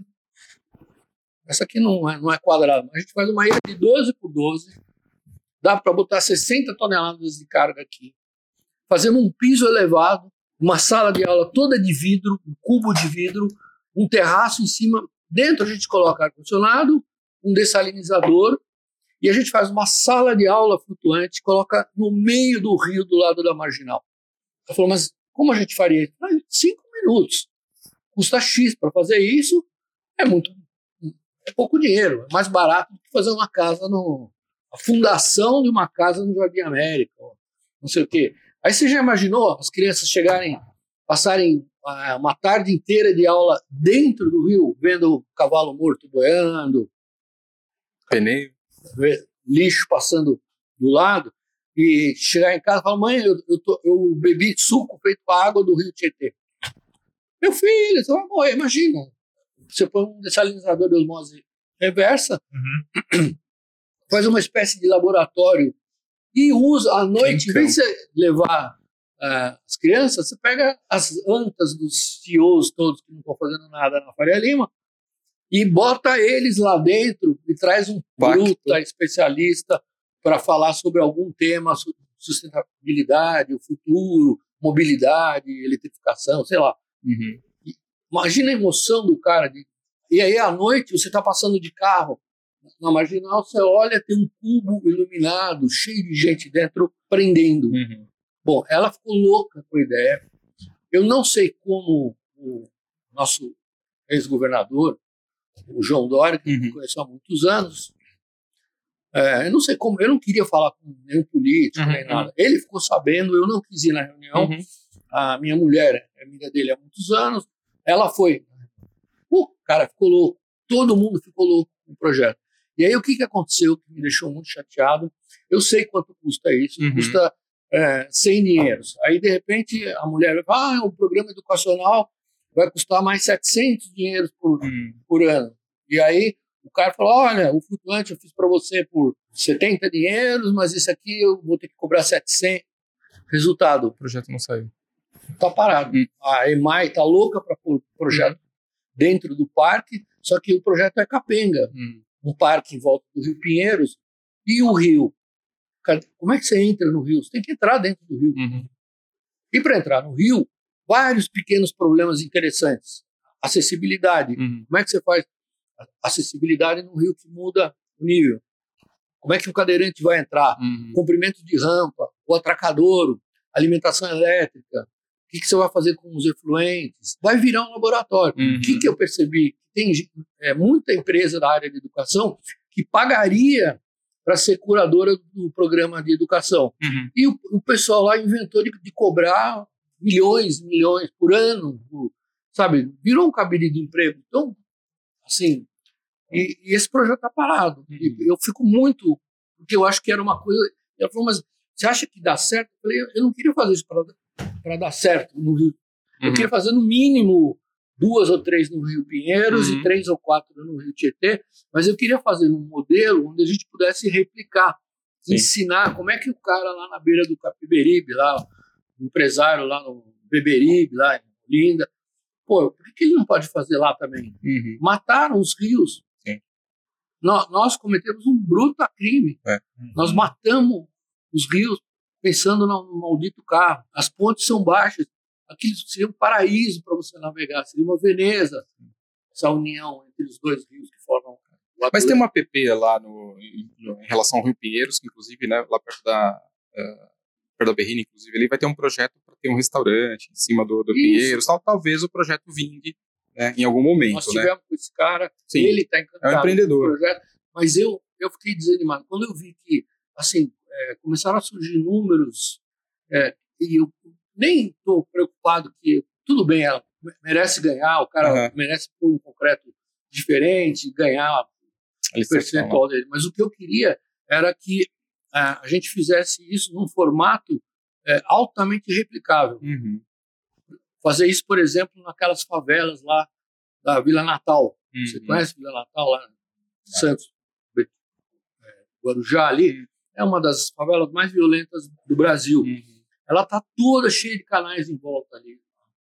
A Vila Zilda. Uhum. A Vila Zilda é uma coisa incrível. Aterraram as ruas para dar acesso. Quando chove, as pessoas ficam dormem no meio de uma lama de esgoto. Você podia fazer uma baita de uma escola com metodologia, sei lá, eh, sueca, Uhum.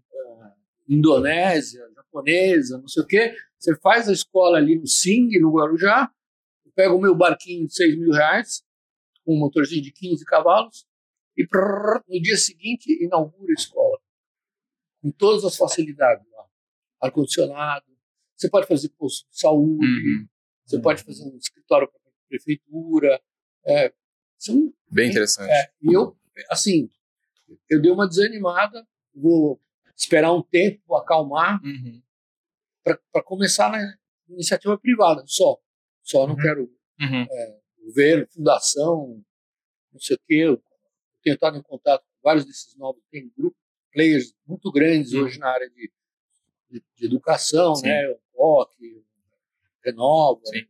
não sei o quê. Pô, é, tem escolas, por exemplo, uma, uma escola que nem o, aquela escola alemã lá, Portiguro, Portiguro. é, que é uma escola, aquela escola judaica lá que o Safra banca, não sei Uhum. o quê. Uma escola dessas adota uma, uma escola eh, pública que não tem os recursos para fazer. fantástico. E você cria uma programação. Uhum. Seria fantástico. Esse é um projeto que não saiu ainda, mas que uma hora vai sair. Uhum. Só que eu vou ter que desenhar arquitetura, não arquitetura física, arquitetura de negócio, Sim, sim, sim. de um jeito Um Uma modelagem. Pois é, é- é uma pena, né? É uma pena que o poder público, infelizmente, ele não, não contribua com esse tipo de desenvolvimento no, no tempo adequado. Porque o tempo aqui ele é importante também. né? É. Quando é que a gente vai resolver? Vai esperar matar todos os rios? A gente, a gente brincava Mas- aqui na mas vai Super acontecer. Eu estou chateado agora porque é, é, me, me desanima muito essa história da ganância, Sim. da esperteza, essa cultura da esperteza, do Macunaíma. Desculpa, Uhum. Adoro o Mário de Andrade, mas eu não gosto do, do herói Uhum. covarde, safado. Eu, eu não gosto. Eu tenho, eu tenho o direito de, de não gostar. E essa cultura da esperteza, ah, puxa, nós vislumbramos agora, vamos alugar tanto, não sei o quê, vamos pegar. Então, eu estou esperando dar uma esfriada um pouquinho Uhum. e tem um desafio burocrático que a gente praticamente resolveu, que depende de vários órgãos, Uhum. autorizações, prefeitura, estado, EMAI, é, mas queria fazer não só na área da EMAI, mas na área de concessão da, do Rio Tietê Uhum. também. Imagina que legal você fazer uma escola gêmea dessa, fez Uhum. uma, uma baita arqui- arquitetura legal, onde você pode pôr um conjunto de luzes para Uhum. ver de longe. Uhum. Você faz uma escola aqui e faz uma em dois córregos, uma em São Simão. Uhum. O mesmo rio Tietê, em, em poucos quilômetros, algumas centenas de quilômetros, o mesmo rio vai se autolimpando. Quando você chega em São Simão, ele, ele é potável. Uhum. Talvez não pelos investimentos para resgatar, né, com o equipamento, mas talvez a conscientização a partir do- da educação, em uma geração você resolve um problema de É, poluição. né? Fantástico, bacana, visão. Muito bom, amigo. Quem me ensinou a olhar isso a impor- a importância de botar escala na- na- nas coisas é o Sr. Henry. O Sr. Henry ele é o, o principal acionista da Unigel.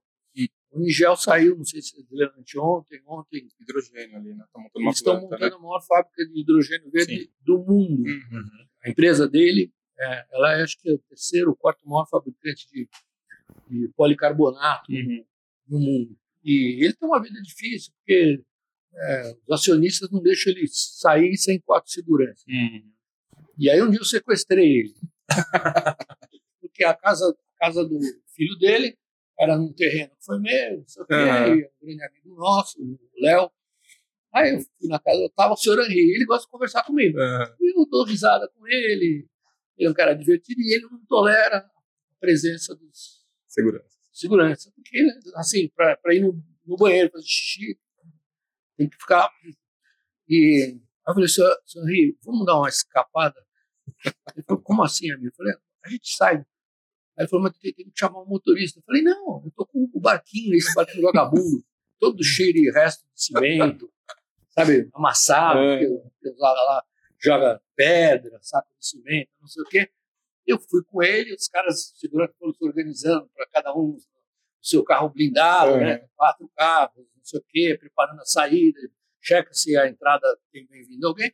A gente foi num caizinho, um caizinho até que a gente fez, um caizinho vagabundo. Eles não entenderam, mas onde eles vão pegar um carro? O senhor Henrique entrou dentro do barco e nós fomos conhecer Paraty pelo rio. Uau. Que legal. Entramos pelo rio. Bom, claro, o segurança lá, ah, o amigo vai levar o senhor Henri na pousada literária, na, no, no Nada. Pipo, na praça, na parte chique de Paraty. Uhum. não sei o quê. Eu falei, não, é, senhor Henri, nós vamos na Ilha das Cobras. Foi a primeira favela Uhum. de Paraty. Uau. E vamos visitar um condomínio que foi feito lá, não é de verdade, Uhum. chama Mexerica. Ele falou: o que, que, que é essa água aqui? Eu falei: é, esse é o problema de Paraty. É esgoto in natura.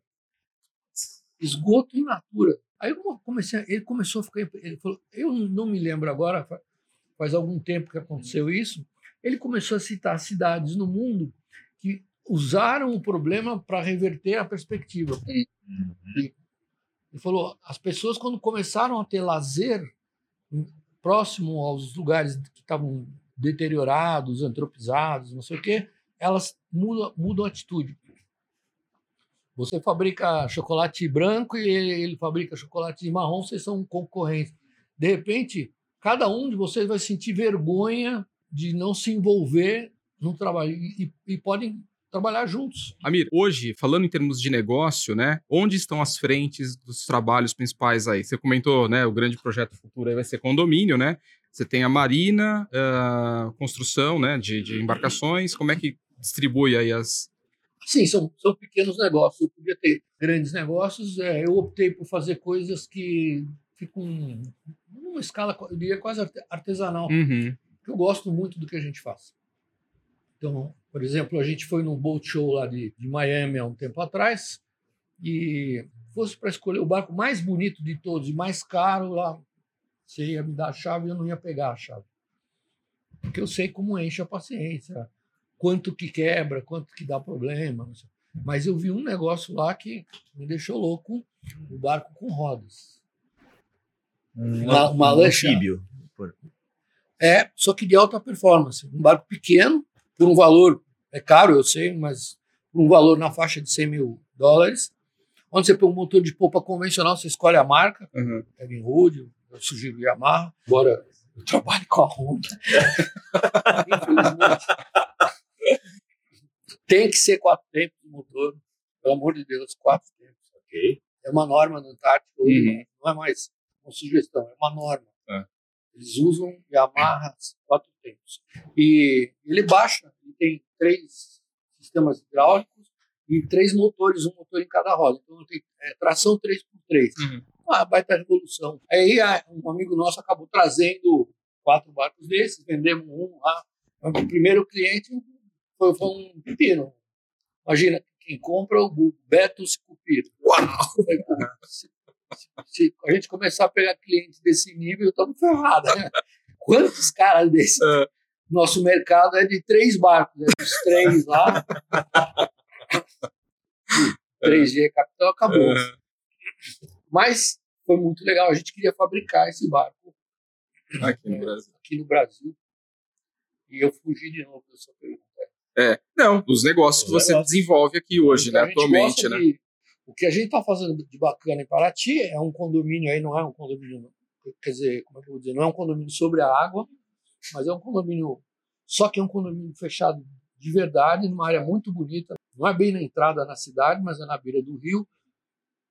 Dá para fazer um portinho ali para cada casinha, são 80 casas, para cada casinha ter o barco certo para Paraty.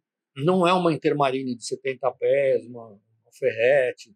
Não é, porque é muito trabalhoso. Assim, é um barquinho que, que custa o preço de um, um Fusquinha. Aliás, os Fusquinhas estão muito caros. Né? É, Colecionadores. É. Mas é um barco que custa o preço de um carrinho popular, um pouco menos, é, que dá muito prazer. Legal.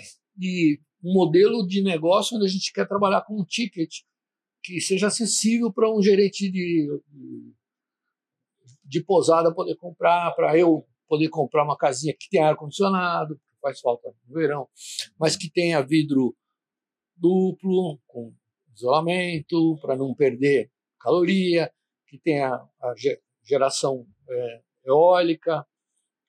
Não sabemos ainda se vai ser uma fazenda fisicamente separada ou se vai ser uma geração em loco, um sistema de, de trocador de calor solar, que nem eu tenho na Marina. A nossa conta de luz diminuiu, sei lá, 30 mil reais por mês por causa do, dos painéis solares é, térmicos, não, não fotovoltaicos. E a gente gostaria que fosse um modelo de como fazer as casas todas isoladas, porque é uma região muito arborizada. E eu não sou do mercado imobiliário, não, não sou investidor assim, mas eu gosto das coisas bem, bem feitas.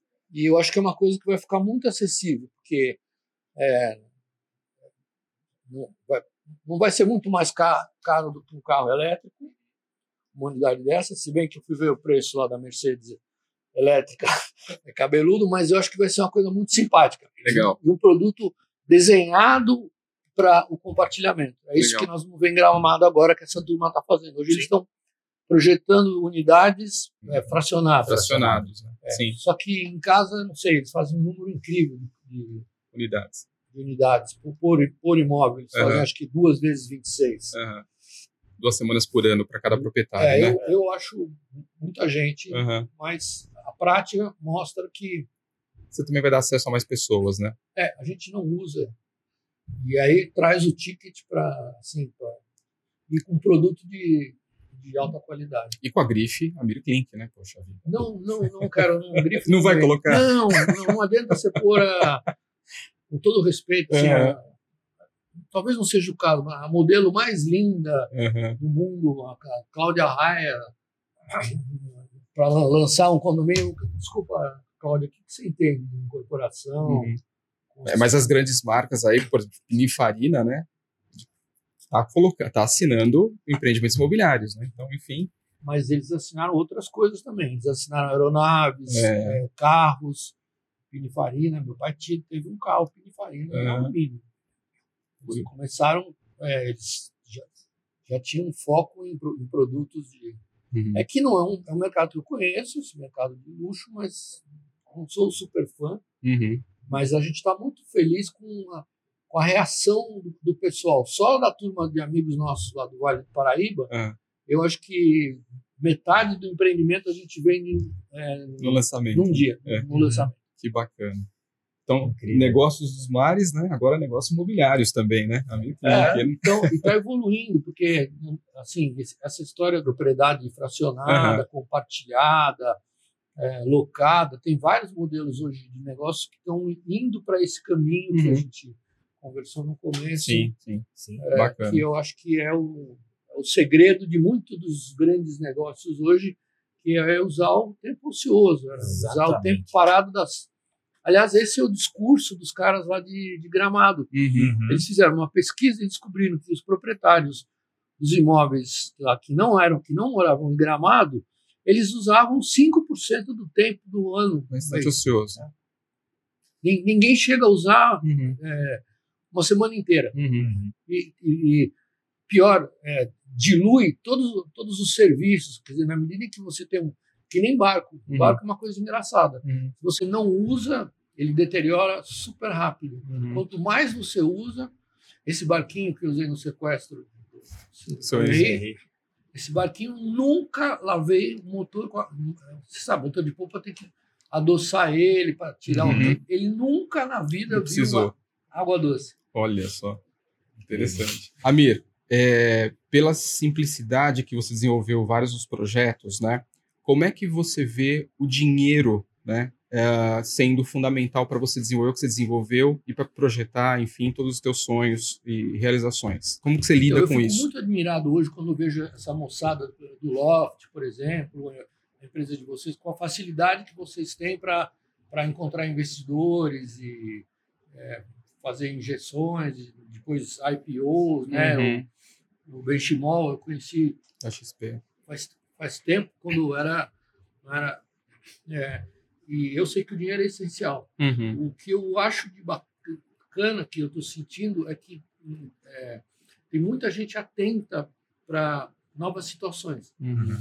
É, então, entra tecnologia, é, simplicidade, projetos simples, é, soluções. Algumas dão uma ba- balançadinha, não me lembro agora qual foi, agora ontem, ontem fez uma demissão aí de Uhum. de Massa. mil, mas é um processo de aprendizado. né? Sim. Não Exatamente. Não fechou. Uhum. Mas é, é um processo de ajuste que eu acho que é, é, é contínuo. Uhum. E o que eu acho legal é que essa, essa moçada tem hoje uma, uma, uma velo- velocidade de agir, de apresentar os projetos é, muito grande. Uhum. E é essa característica que eu não sei se é bom ou se é, se é ruim, que é o não medo, medo de não errar. Uhum. Eu, eu tenho medo de ar. Eu sou de uma época em que, pá, um homem, minhas tias eh, são libanesas, e elas falavam: um homem tem que ser dono de fazendas, empresas, tem que ter muitos funcionários. O Amir é um burro, não trabalha, só fica no mar. Porque ela, assim, ela foi educada. É a cultura. Educada, é Aham. cultura. Era- Exatamente. O universo dela só tinha duas coisas Aham. é, comer, que ela, e eu, a comida era uma forma de, de uma linguagem, Uhum. Uhum. porque era nos jantares dela que ela reunia as pessoas influentes da comunidade para fazer os negócios, Uhum. para vender as, Uhum. as propriedades que ela tinha, não sei o quê. Mas ela só pensa em duas, só pensava em duas, ela faleceu em duas coisas: é, comer e ganhar dinheiro, Uhum. só. O resto todo é, é secundário. E eu percebi que no Líbano, essa história da comida é, é cultural, é um Uhum. negócio muito importante.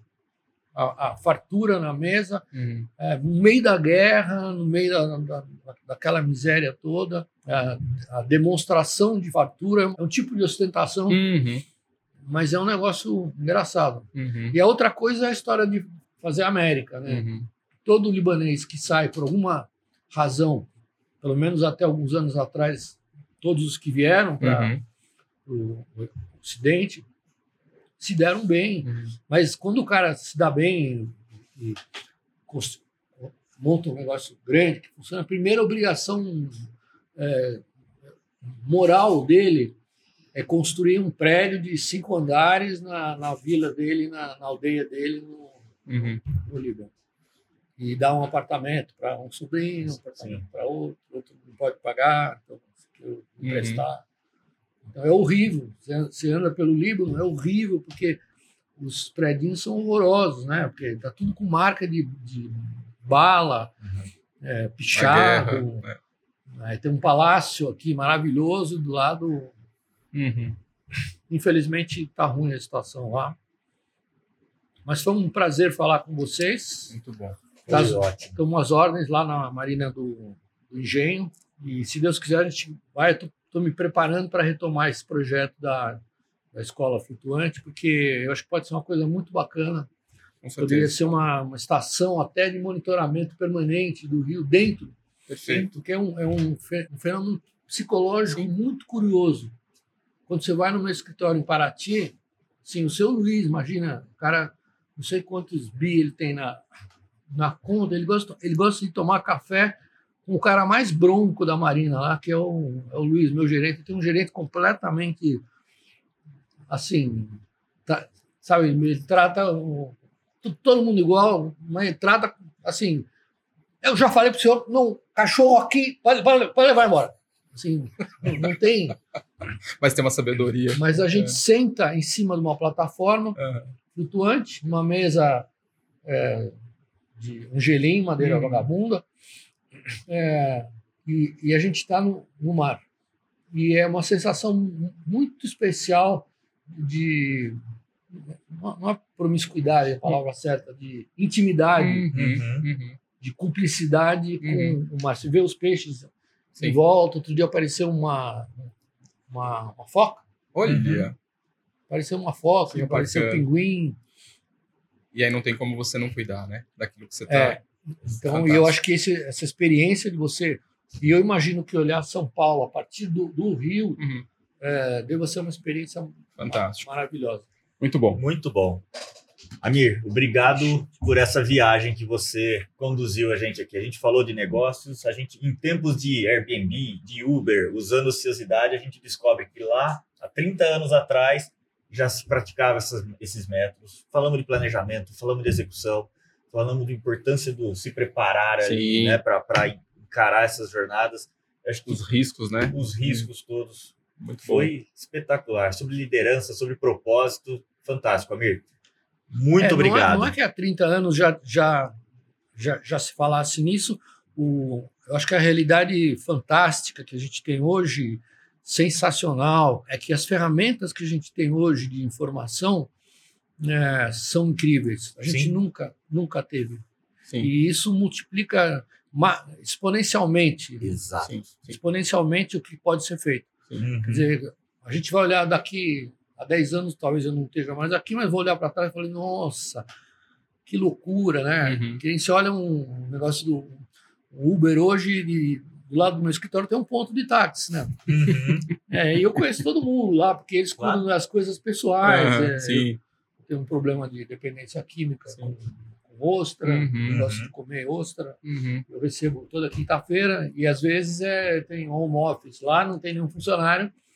Então eles recebem a- as ostras. Pra né? você. Porque a turma toda de táxi tá lá, assim, jogando truco, Aham.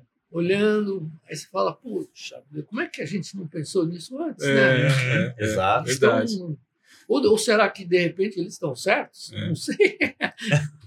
Mas o que eu acho bacana é que hoje a gente tem meios de materializar ideias extremamente ousadas de uma maneira muito precisa. Sim, mas talvez, mas acho que é importante ter, né, eh, pessoas como você que inspiram, né, porque recursos hoje talvez estejam mais abundantes do que na época que você fez os seus projetos, né, e talvez o que falte hoje é essa ousadia, né, de quem fez e compartilhar como você tem compartilhado com a gente. Muito obrigado, Almir. Obrigado a vocês, sucesso. Sucesso. Não, não cresçam demais também, procurem crescer melhor. Não, mas a gente vai, a gente, Exato. É boa. É. mas a gente vai sentar lá na mesa, lá nessa que você comentou agora, né, para a gente contemplar um pouco da felicidade, da alegria, né, do que você tem ali. Com certeza. Muito bom. Muito bom. Obrigado, pelo Obrigado. convite. Obrigado, gente.